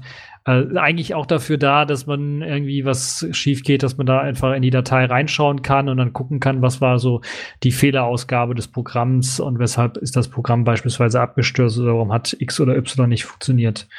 Und das ist, glaube ich, das einzig große, die einzig große Logdatei, die mir jetzt für den Benutzer so auffällt, die man äh, manuell leeren soll, sollen könnte. Äh, es gibt natürlich auch Logdateien des Paketmanagers. Die werden allerdings meistens natürlich auch, das haben wir ja schon gesagt, mit dem Clean-Befehl oder SCC-Befehl bei Pacman werden sie dann natürlich auch äh, direkt ähm, gesäubert auch. Oder sie haben eben dieses Rotate, Log Rotate drin, dass dann äh, andere Dateien als Backup vielleicht noch angelegt werden, zwei, drei. Und äh, dann wird, äh, was älter ist, wird dann einfach rausgelöscht. Ich meine, wenn man einen lokalen Mail-Server zu laufen hat, äh, kann es auch sein, dass äh, tatsächlich danach war Spool Mail oder nach war Mail irgendwelche Sachen noch geschrieben werden. Das hatte ich letztens mal und dann äh, war die Datei auch irgendwie ein paar Gigabyte groß. Ähm, also lauter Nachrichten an Root, dass halt irgendwas nicht tut oder wie auch immer, was einem jetzt aber auch nicht so richtig aufgefallen ist und eigentlich äh, waren die lokalen Mails mir jetzt auch ziemlich egal. Aber das kann natürlich auch sein, dass, dass es durch irgendwelche Gründe einen lokalen Mail-Server gibt und äh, ähm, ja, irgendwelche Warnungen an Root generiert werden und die, halt dann da irgendwo landen. Da kann man auch nochmal gucken und eventuell diese ja. Und wenn man sich unsicher ist, gibt es natürlich auch Tools, die einem die Möglichkeit geben, dann einfach mal zu schauen, was auf der Festplatte dann äh, am meisten Speicherplatz benutzt. Das muss ja nicht unbedingt im Home-Ordner sein, das kann ja auch irgendwo unter slash root verborgen sein, irgendein Programm, das da irgendwie auch Logdateien schreibt äh, und äh, was dann gigabyteweise irgendwie Speicherplatz verbraucht. Da gibt's Programme. Es gibt beispielsweise im Browser Conqueror die Möglichkeit, das anzuzeigen, schön grafisch auch. Oder es gibt sogar für die Kommandozeile das Programm NCDU. Das macht das auch so ein bisschen textgrafikmäßig und das ist so mein Lieblingsprogramm, äh, wenn ich irgendwie Speicherplatz äh, säubern möchte und raus, äh, rausfinden möchte, welcher Ordner ist halt eben der, der am meisten an Gigabytes irgendwie verbraucht. Dann kann ich da sogar mit der Tastatur rein navigieren und kann dann die Unterordner mir anzeigen und das listet das halt eben so schön auf, dass mir on top quasi aufgelistet werden die größten Dateien oder die größten Speicherfresser. Das können Ordner sein oder auch Dateien. Und dann habe ich die Möglichkeit, sogar die Dateien direkt aus dem NCDU-Programm heraus zu löschen, was eine nette Geschichte ist. Natürlich gibt es für die Leute, die reine textbasierte äh, Geschichten mögen, gibt es natürlich auch das DU-Programm, also ohne das NC davor. Und das listet das Ganze in Textform auf. Genau. Dann gibt es die Minusbefehle. Minus H würde ich sinnvollerweise nehmen für Human Readable Geschichten, wenn man sich also keine Bytes ausgeben äh, möchte, sondern wirklich Megabytes oder Gigabytes, dann macht das Sinn. Und genau. S für Summary und also eine da komplette Auflistung eines Ordners beispielsweise. Dann kann man auch Minus D angeben und die Tiefe, die da reingehen soll. Die Tiefe, genau, und alles. Ja. Und also das GUI, ist auch sehr schön, ja. GUI-Leute, K-Dierstat, beziehungsweise neu jetzt äh, Q-Dierstat. Der zeigt genau. mal äh, schön äh, GUI-mäßig an mit Farben, äh, sieht, welche Dateien jetzt groß sind, die man dann eventuell direkt löschen möchte. Wäre auch noch eine Idee. Genau. Ja, jetzt sind wir quasi schon mitten in den Tools drin und den Tipps, die es also gibt. Ja, sind wir quasi bei den Sachen angeguckt, von denen ich noch nie was gehört habe, aber so so Komplettlösungen, ja, so Sachen, die man einfach anklickt genau. und dann, dann gehen die mal durch und löschen mal deine Festplatte sozusagen. Äh, auch interessant. Ja, sag mal. Also ja, also das Programm Dinge checken und dann also das Programm, was ich schon kannte, was eigentlich immer schon irgendwie installiert war, was ich aber nur einmal aufgerufen habe und wo ich mir auch gedacht habe, das wäre was für den Frühjahrsputz, um es zu löschen, ist das Programm Sweeper. Das ist nämlich so ein Aufräumtool. Okay. Das kann halt eben Sachen aufräumen, die man so bei KDE, die dann so anfallen, beispielsweise das Clipboard Clipper das speichert ja auch so, je nachdem, wie man es eingestellt hat. Ich habe jetzt, glaube ich, hier sogar 100 oder 500 äh, Sachen eingestellt, aber standardmäßig sind es, glaube ich, 10 oder 15 verschiedene Sachen, die man eben im Clipboard einfach mal abgelegt hat. Die werden dort zwischengespeichert, sodass man da einfach auch schnell zu den äh, anderen Sachen wieder zurückwechseln kann, die man im Clipboard haben möchte. Und dabei hilft natürlich, dass man das auch irgendwann mal aufräumt, dass dann, gerade wenn man 100 oder 500 Sachen drin hat, so wie ich das halt, äh, dass man das auch mal löscht, weil das dann sicherlich auch für den Frühjahrsputz äh, ordentlich ist. Äh, da gibt's halt die Möglichkeit, es in Sweeper einzustellen. Es kann natürlich auch die zuletzt zugegriffenen Dateien löschen aus der Liste. Da gibt's ja auch eine Liste, die angelegt wird beispielsweise. Äh, und die Programme, die zuletzt aufgerufen werden. Also wenn man das ist vielleicht auch für die Privatsphäre interessant, sowas mal auszuführen, mh, dass man nicht irgendwie das Passwort für seinen Server, sein Root-Passwort im Clipboard drin gespeichert hat oder sowas, wenn man es kopiert hat. Das macht vielleicht ordentlich viel Sinn und natürlich auch die Dateien oder Programme, die man das letzte Mal aufgerufen hat, dass die nicht irgendwie dort äh, noch angezeigt werden. Dann gibt's natürlich auch den Thumbnail-Cache, der angelegt wird, beispielsweise bei äh, Dolphin, dem Dateimanager unter KDE oder unter Plasma. Und äh, dort macht es natürlich auch Sinn, dass eventuell dort mal äh, gesäubert wird, aufgeräumt wird, weil der Thumbnail-Cache äh, ja auch übrig bleibt, selbst wenn man beispielsweise die äh, gigabyteweise Videofilme, die man so hatte, dann gelöscht hat, dann bleibt der Cache für die Thumbnails weiterhin erhalten. Deshalb macht es da Sinn, auch mal ordentlich aufzuräumen. Natürlich so ganz äh, banale Sachen wie Webcache, Cookies und Pfeff-Icons. Das gilt jetzt nicht nur für die Leute, die immer noch den Conqueror einsetzen als Dateimanager, sondern das gilt auch äh, für andere KDE-Anwendungen, die beispielsweise mh, K-Mail oder sowas, das eben zur HTML-Unterstützung oder zur Darstellung dann eben auch einen eigenen Webcache hat. Äh, aber auch äh, Aggregator als RSS-Feed-Reader zum Beispiel benutzt sowas, benutzt dort auch, eventuell sogar äh, lädt sich da Pfeff-Icons oder sowas runter und dann macht es halt auch Sinn, das auch mal zu lernen. Also das ist so ein spezielles Tool, das für den KDE Plasma Desktop zugeschnitten ist, Version 4 oder eben 5 und äh, ja, das sollte man dann benutzen, um äh, seinen äh, KDE Plasma Desktop aufzuräumen. Okay. Natürlich werden jetzt einige sagen, was ist denn jetzt hier mit GNOME und GTK und so weiter und so fort. Und äh, da gibt's natürlich auch Tools. Da gibt's zum einen ein Tool, was ich noch nicht kannte, was ich dann durch Zufall rausgefunden habe, weil ich mir überlegt habe, es muss ja irgendwie ein grafisches Tool auch geben, was mir diese ganzen äh, Bibliotheken und Pakete, die irgendwie übrig geblieben sind von Installationen von Programmen, die ich sowieso schon gelöscht habe und die wurden als Abhängigkeit irgendwie installiert, aber nie mehr entfernt. Äh, wie kriege ich die auch rausgelöscht? Da gibt's natürlich das Auto-Remove, aber das funktioniert auch nicht immer. Ähm, einige Distributionen haben das auch gar nicht. Da gibt es ein nettes Programm, das nennt sich GTK Orphan. Das ist jetzt eher für die Debian-basierenden Distros, also Debian, Ubuntu und alle, die darauf basieren, äh, gemacht worden. Und das kann halt eben dann in einer schönen grafischen Oberfläche dann auch eben diese Pakete alle entfernen, diese Abhängigkeiten äh, entfernen. Und das ist sicherlich für den einen oder anderen auch eben ein äh, sehr gutes äh, Programm. Und ja, dann kommen wir eigentlich direkt zur eierlegenden Wollmilchsau. Die macht im Grunde genommen alles und das sogar nicht nur unter Linux, sondern damit kann man sogar Windows aufräumen. Oh also wer mit einem Programm nicht nur sein Linux, sondern auch sein Windows aufräumen möchte, der Was? kann zu Bleachbit greifen. Oh Gott, das klingt gruselig. Ja, das ist, aber das ist wirklich ein mächtiges Programm. Also wenn du dir das mal anschaust auf der Webseite von denen, die haben da auch Screenshots und die haben da so eine ellenlange Liste links im Baum. Also sieht so auch ein bisschen. So ein Registry Cleaner für Linux. Ja, es ist äh, fast auch beinahe so.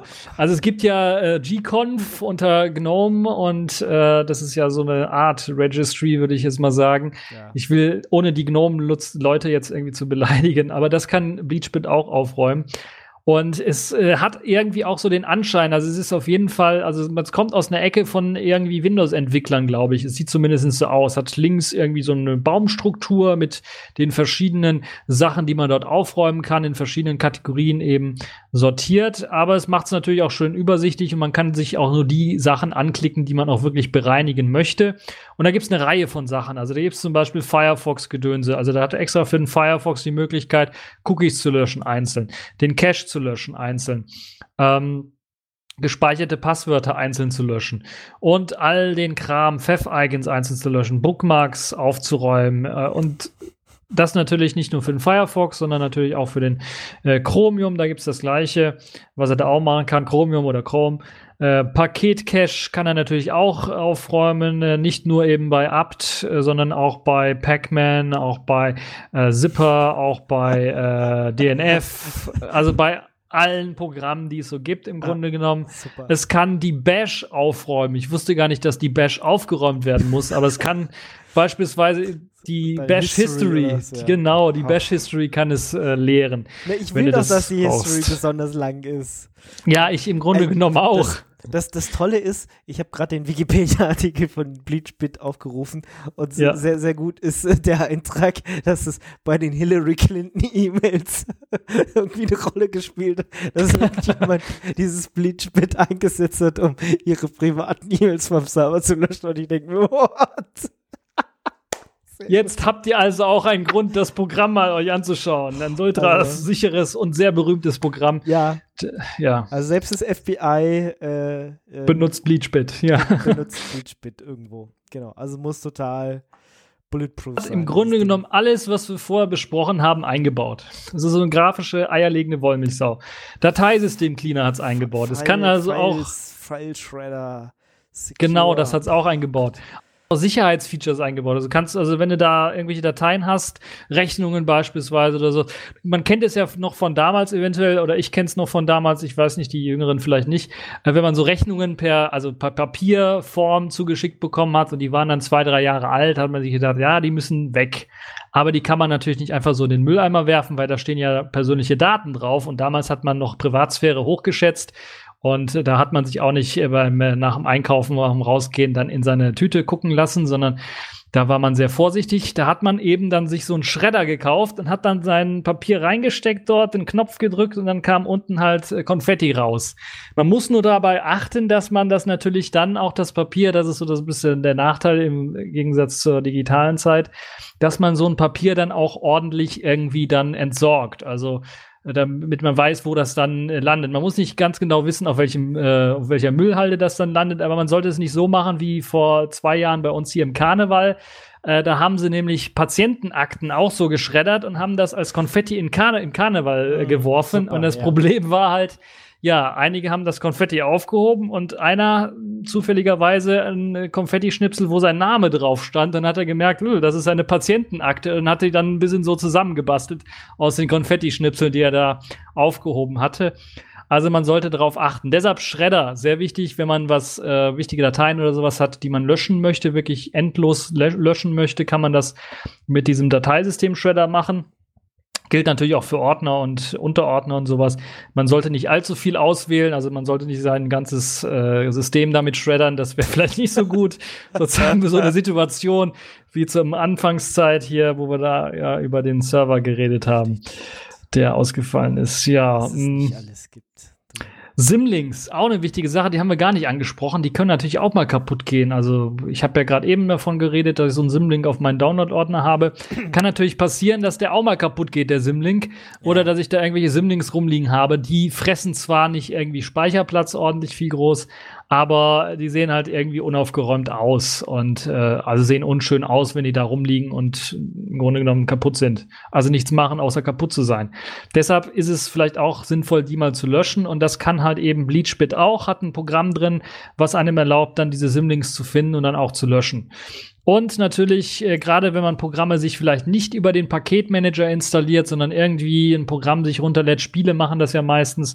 Dank Steam ist das nicht mehr das große Problem, aber trotzdem, manchmal Aber- gibt's halt Programme. Aber, aber gerade Steam, also räumt mal auch euren Steam-Dings auf. Äh, ah ja, ist- genau. Also furchtbar. Äh, Spiele, die man mal runtergeladen hat und dann vielleicht halbe Stunde gespielt hat und sie dann vergessen hat oder vielleicht auch schon durchgespielt hat und sie vergessen hat. Äh, die Gigabytes kann man sich auch sparen. Kann man auch freiräumen, das stimmt. Gerade Spiele, die man überhaupt nicht mehr braucht. Ja. Das ist natürlich eine gute Idee, das stimmt. Ja. Gut, äh, ist mir gerade so eingefallen. Aber ja, Und man verliert die Spiele ja auch nicht. Wenn man dann später irgendwann mal das Spiel wieder spielen möchte, bleibt es ja in der Steam-Bibliothek, man kann es dann wieder runterladen, außer Valve macht pleite oder man hat andere Probleme, aber dann haben wir, glaube ich, auch wieder andere Probleme, ne? Wenn die pleite machen. ja. Ja, ähm, nee, Desktop-Dateien, die, also die sind ja im Grunde genommen die, die für eben die lustigen, schönen Bildchen auf dem Desktop zuständig sind oder in den äh, Programmmenüs zuständig sind äh, und dann die Verlinkungen zu den eigentlichen Programmen dann durchführen. Äh, wenn man gerade manuell irgendwie was installiert hat oder ein komischer Installer was reingepackt hat, also Qt SDK beispielsweise letztens installiert und wenn du das dann entfernst, eventuell äh, bleiben dann diese Desktop-Dateien übrig, die bleiben dann im Menü, sehen unschön aus. Wenn man draufklickt, dann passiert nichts oder es kommt eine Fehlermeldung, dass das Programm nicht installiert ist. Deshalb diese Desktop-Dateien kann man auch entfernen, aufsuchen. Aufsuchen ist ein gutes Stichwort, weil dieser XDG, XDG-Standard hat halt äh, so viele Ordner, wo er seine Desktop-Dateien reinpackt, dass man die alle nicht immer überblicken kann. Und manchmal stecken sie halt in komischen Ordnern drin und werden dann trotzdem irgendwo angezeigt. Man findet das nicht immer. Deshalb hat Bleachbit natürlich auch ein Suchprogramm dafür eingebaut, dass eben diese verwaisten Desktop-Einträge dann auch finden kann und dann auch löschen kann. Also es hat noch viel, viel mehr. Man kann, wie gesagt, auch äh, das Ganze unter Windows einsetzen. Da kann man auch seine Registry mit äh, sauber machen, sauber kriegen. Äh, wer das dann möchte, kann das dort auch machen. Ist auf jeden Fall, äh, ich glaube, das Programm der Stunde, wenn es darum geht, äh, einfach mal ein Programm zu haben, was man einfach mal ausführt äh, und dann Knopf drückt und dann wird alles irgendwie gelöscht. Ähm, Genau, auch wenn man einen E-Mail-Server im Keller hat und Hillary Clinton heißt. Also genau, dann kann man das Die benutzen. werben tatsächlich auf ihrer Seite damit. Also, muss total Ja. gut sein. ja, super. Ja, also es ist wirklich ein gutes Ich Programm, hab- aber hab wie nie was gesagt, davon gehört. Ich hatte bisher noch nicht den Bedarf, aber ja, doch äh, eindeutig. Also ich habe davon gehört gehabt, deshalb habe ich, deshalb fiel mir der Name ein, deshalb habe ich dann noch äh, mal gegoogelt und dann die paar Notizen zugemacht. Ähm, äh, was wichtig ist, wenn man das Programm ausführt, ist wirklich dann, äh, ich weiß nicht, ob es standardmäßig eingestellt ist. Ich hoffe, dass es nicht so ist, dass alles erstmal markiert ist zum Bereinigen, weil das sollte man nicht machen. das könnte in die Hose gehen. Deshalb, man sollte sich wirklich nur die Sachen einzeln anklicken, die man wirklich bereinigen möchte. Und ich glaube, das Tolle ist, dass Bleachbit sich das dann auch merkt. Und gerade wenn man das jeden Monat oder jedes Jahr machen möchte, so ein Frühjahrsputz, dann macht es vielleicht Sinn, dann so eine Konfiguration sich dann mal so abzuspeichern, wo man gute Erfahrungen mitgemacht hat, wo dann nicht allzu viel kaputt gegangen ist danach. Und äh, dann kann man wirklich so ein Programm auch einsetzen und das kann einem dann wirklich auch das Leben erleichtern, weil es halt im Grunde genommen alles machen kann, was man ansonsten so äh, machen möchte. Aber wer was lernen möchte, der macht das natürlich alles manuell und einzeln. Ne? Hm. Ansonsten hätten wir uns die Sendung auch sparen können, hätten gesagt, hier, Bleachbit, und dann wären wir in fünf Minuten fertig gewesen. Ja, hätten wir gleich an Anfang setzen können. Genau, installiert euch Bleachbit, also OpenSUSE ist es hier drin, also wie, die- zumindest die Paket, also mein Paketmanager sagt, ich kann es gleich direkt installieren. Äh, äh, für Ubuntu haben sie einen extra Link, also weiß ich nicht, äh, scheint, scheint in den Distros irgendwie drin zu sein. kann man mal ausprobieren. Ich Ja, sollte in Ubuntu auch drin sein. Ich weiß noch nicht, ob eine ältere Version eventuell. In Debian ist es auch drin. Äh, man muss natürlich auf die Versionsnummer achten und da sollte man auch wirklich drauf achten, wenn es um so wichtige Sachen geht, äh, weil Bugs können sich natürlich auch reinschleichen und das ist bei so, solchen Programmen, die im Hintergrund irgendwas machen, wo man nicht Genau. immer genau weiß, was sie machen, Aber gefährlich. deswegen haben wir Eventuell. die Sendung so aufgebaut. Ne? Macht erst Backups, ja, Genau. Und wenn ihr dann alles gemacht habt und auch getestet habt, dass die Backups gehen, ja, Mhm. dann dürft ihr auch Bleachbit verwenden. Ähm, Dann man fangt ihr an mit dem Saubermachen allgemein. Ne? Weil das, es kann immer mal was passieren, dann führt man da ein RM-RF äh, im falschen Verzeichnis aus und auf einmal ist alles weg. Also letztens einen Bug-Report gelesen von einem Debian-Programm, das in seinem Post-Install oder Post-Remove-Script dann auch so ein, so ein Knüller drin hatte, wo er dann die ganze Festplatte mal gelöscht hat. Muss Äh, auch nicht so das Beste, ne? Deshalb immer schön drauf achten, wenn man was macht. Äh, deshalb auch immer schön Backups äh, anlegen, schön verschlüsseln und äh, auch nochmal testen, dass die dann auch wieder funktionieren. Ne? Gut. Ja, das klingt doch schon mal ganz gut. Äh, wenn ihr noch äh, Tipps habt, was äh, man aufräumen muss, ja, dann äh, könnt ihr das natürlich gerne noch in die Kommentare schreiben. Vielleicht haben wir noch äh, irgendwas vergessen. Ja, man kann halt, es gibt halt Und- zwei Varianten des Aufräumens. Ne? Das eine ist wirklich, man macht das, was wir jetzt gerade gesagt haben, und das zweite ist, ja, der Rechner ist zwei Jahre alt, ich kaufe einen neuen und setze alles neu auf. Ja, Das na, kann man auch machen. Man muss ja auch nicht den ganzen, also es reicht ja eine größere Festplatte erstmal. Also ich, äh, Das auch. Ja, ich habe jetzt auch hier nur, glaube 256 drin. Ich überlege jetzt einfach eine Terabyte SSD. Also es sind ja mittlerweile schon PCI Express SSDs. Ähm, so eine Terabyte PCI Express SSD reinzutun und dann habe ich auch wieder Platz für eine Weile. Ja, das stimmt. ja, also bei mir ist tatsächlich das Problem, dass hier halt äh, ziemlich viele Radetux und Binärgewitter Sachen drauf liegen. Also ich habe gerade mal geguckt, ja, das ist so das, äh, was mit hier am meisten neben den vielen E-Mails und dem großen Downloads-Verzeichnis äh, ist der Rest dann ähm, tatsächlich ähm, ja Interviews und so weiter und so fort, die hier als Wave und Flak auf der Festplatte rumflacken ähm, und dementsprechend halt extrem viel Platz wegnehmen. Ähm, ja, da könnte man, kann man sich ja auch mal äh, auf, auf irgendwo anders hinspeichern und dann hätte man da auch noch ein bisschen Das macht natürlich auch Sinn. Man kann natürlich auch einfach sagen, okay, also wenn man auf ultimative Sicherheit Wert legt, gibt es natürlich auch den ultimativen Tipp von mir jetzt. Man äh, nimmt sich einen Rechner her, einen Laptop her, wo man wirklich eine kleine SSD einbaut. 128 Gigabyte sollten meistens ausreichend sein. Und alle wichtigen Dateien oder sowas, die lagert man auf externen Festplatten oder USB-Sticks oder je nachdem, wie groß die Dateien sind, halt irgendwo ab und lässt auf dem Rechner dann wirklich nur das, was man gerade aktuell zum Arbeiten benötigt. Und äh, gerade so Audiodateien, die man jetzt nicht mehr gerade zum Arbeiten benötigt hat, die lagert man dann alle aus vielleicht nicht nur auf einer Festplatte, sondern auf zwei oder dreien. Dann hat man gleich mehrere Backups davon äh, gemacht. Und wenn man sich sowas aneignet, vielleicht als, als ähm, ja, Arbeitsmethode vom Rechner oder sowas, den Rechner also wirklich nur als Arbeitsgerät benutzen und nicht als äh, Datenspeichergerät im Grunde genommen benutzt, äh, dann äh, hat man, glaube ich, auch eine todsichere Methode, um äh, dann wirklich auch Backups zu machen, weil wir sind ja im Grunde genommen, obwohl es so einfache Möglichkeiten gibt, Backups zu machen, doch relativ Backup-faul. Und wir mach, ich mache es ja auch nur einmal äh, jeden Monat, wenn ich dran denke. Und ähm, Deshalb ist das, glaube ich, äh, wenn man sich diese Arbeitsmethode anschafft, aneignet, dann doch äh, der todsichere Weg, äh, dann äh, sehr, ist es sehr unwahrscheinlich, dann einen Datenverlust zu erleiden, der komplett alles irgendwie äh, kaputt macht. Es ist tatsächlich so, dass äh, ich die meisten Sachen mittlerweile in der Cloud habe, also in meiner eigenen Cloud natürlich. Und äh, natürlich. Ja, also ich meine, äh, mein eigener IMAP-Server, ja, wo die E-Mails liegen quasi in der Cloud, dann halt die eigene Nextcloud, in der halt die Daten liegen und dann sind es halt tatsächlich nur so ein paar Audio-Files und sowas, die hier jetzt auf dem Arbeitsgerät liegen, die nirgendwo anders liegen. Und der Rest, ähm, ja, ist, ist nicht, nicht so schlimm. Deswegen mache ich jetzt tatsächlich auf dem Rechner von meinem Laptop hier gar kein Backup. Weil, wenn was einzurichten ist, dann, äh, ja, musst du halt deinen Passwortspeicher von irgendwo holen. Der liegt halt in einem Git gerade bei mir drin.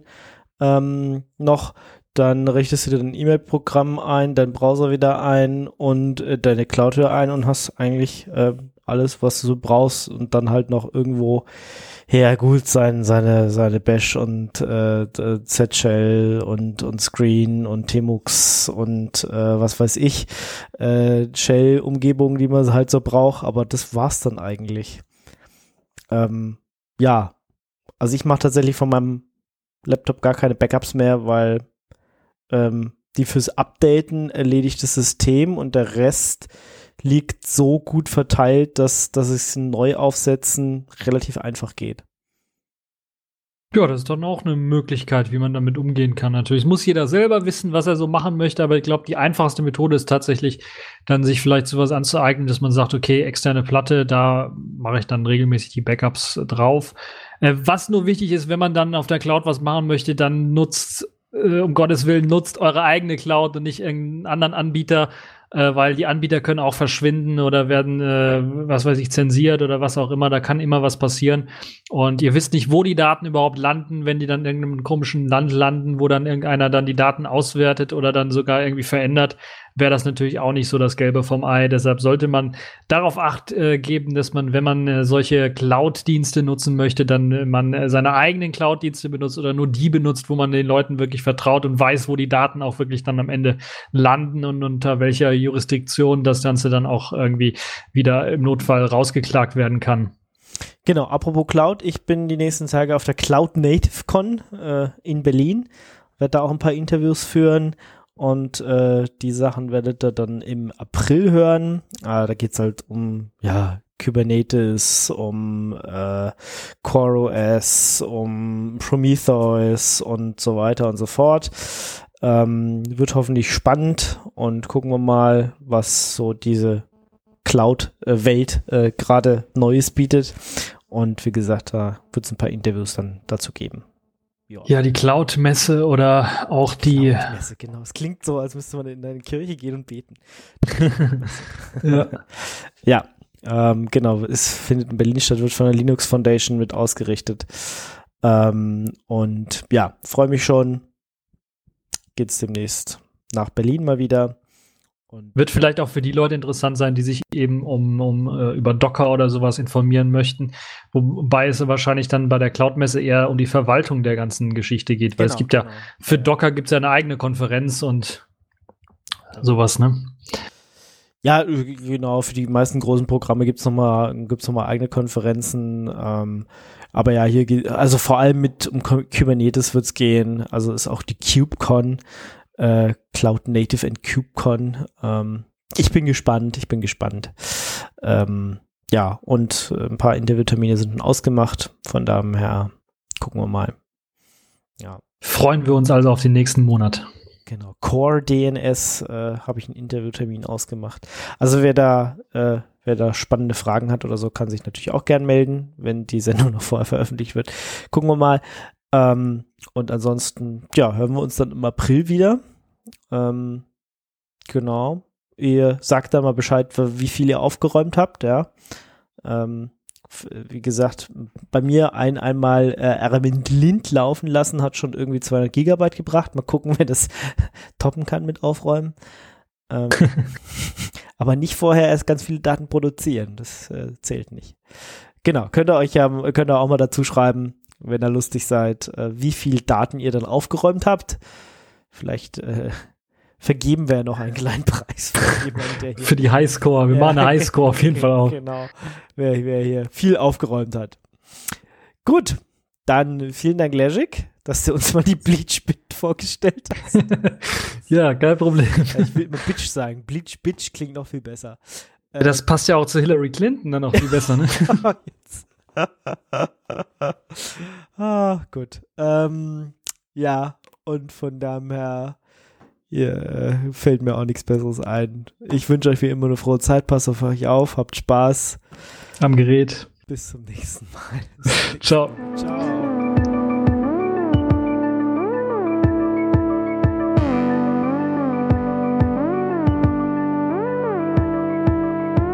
I was the one to judge. You said you've had enough and that you really wanna be with me. What you get is more than what you see. At first, you struck me like any other girl that I could find. But when you looked me in the eyes, I knew that this was right. You're a pretty girl with a pretty name, but I'm pretty sure that you're not the same. Feels like you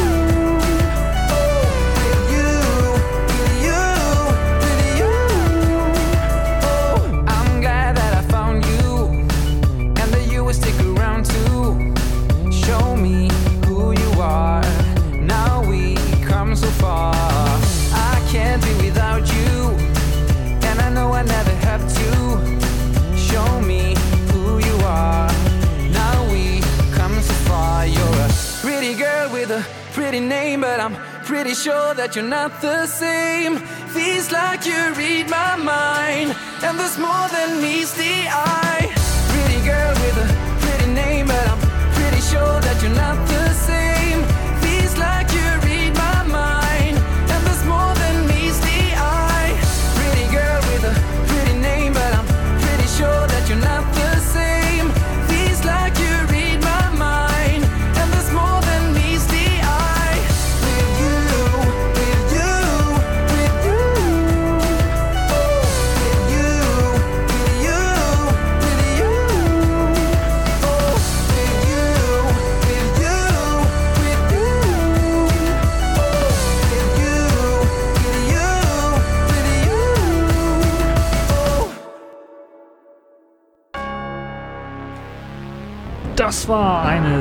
Von Radio Tux, herausgegeben im Jahr 2017 unter Creative Commons Lizenz, Namensnennung und Weitergabe unter gleichen Bedingungen.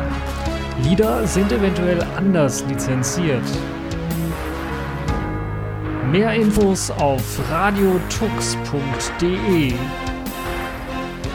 Unterstützt durch Manitou.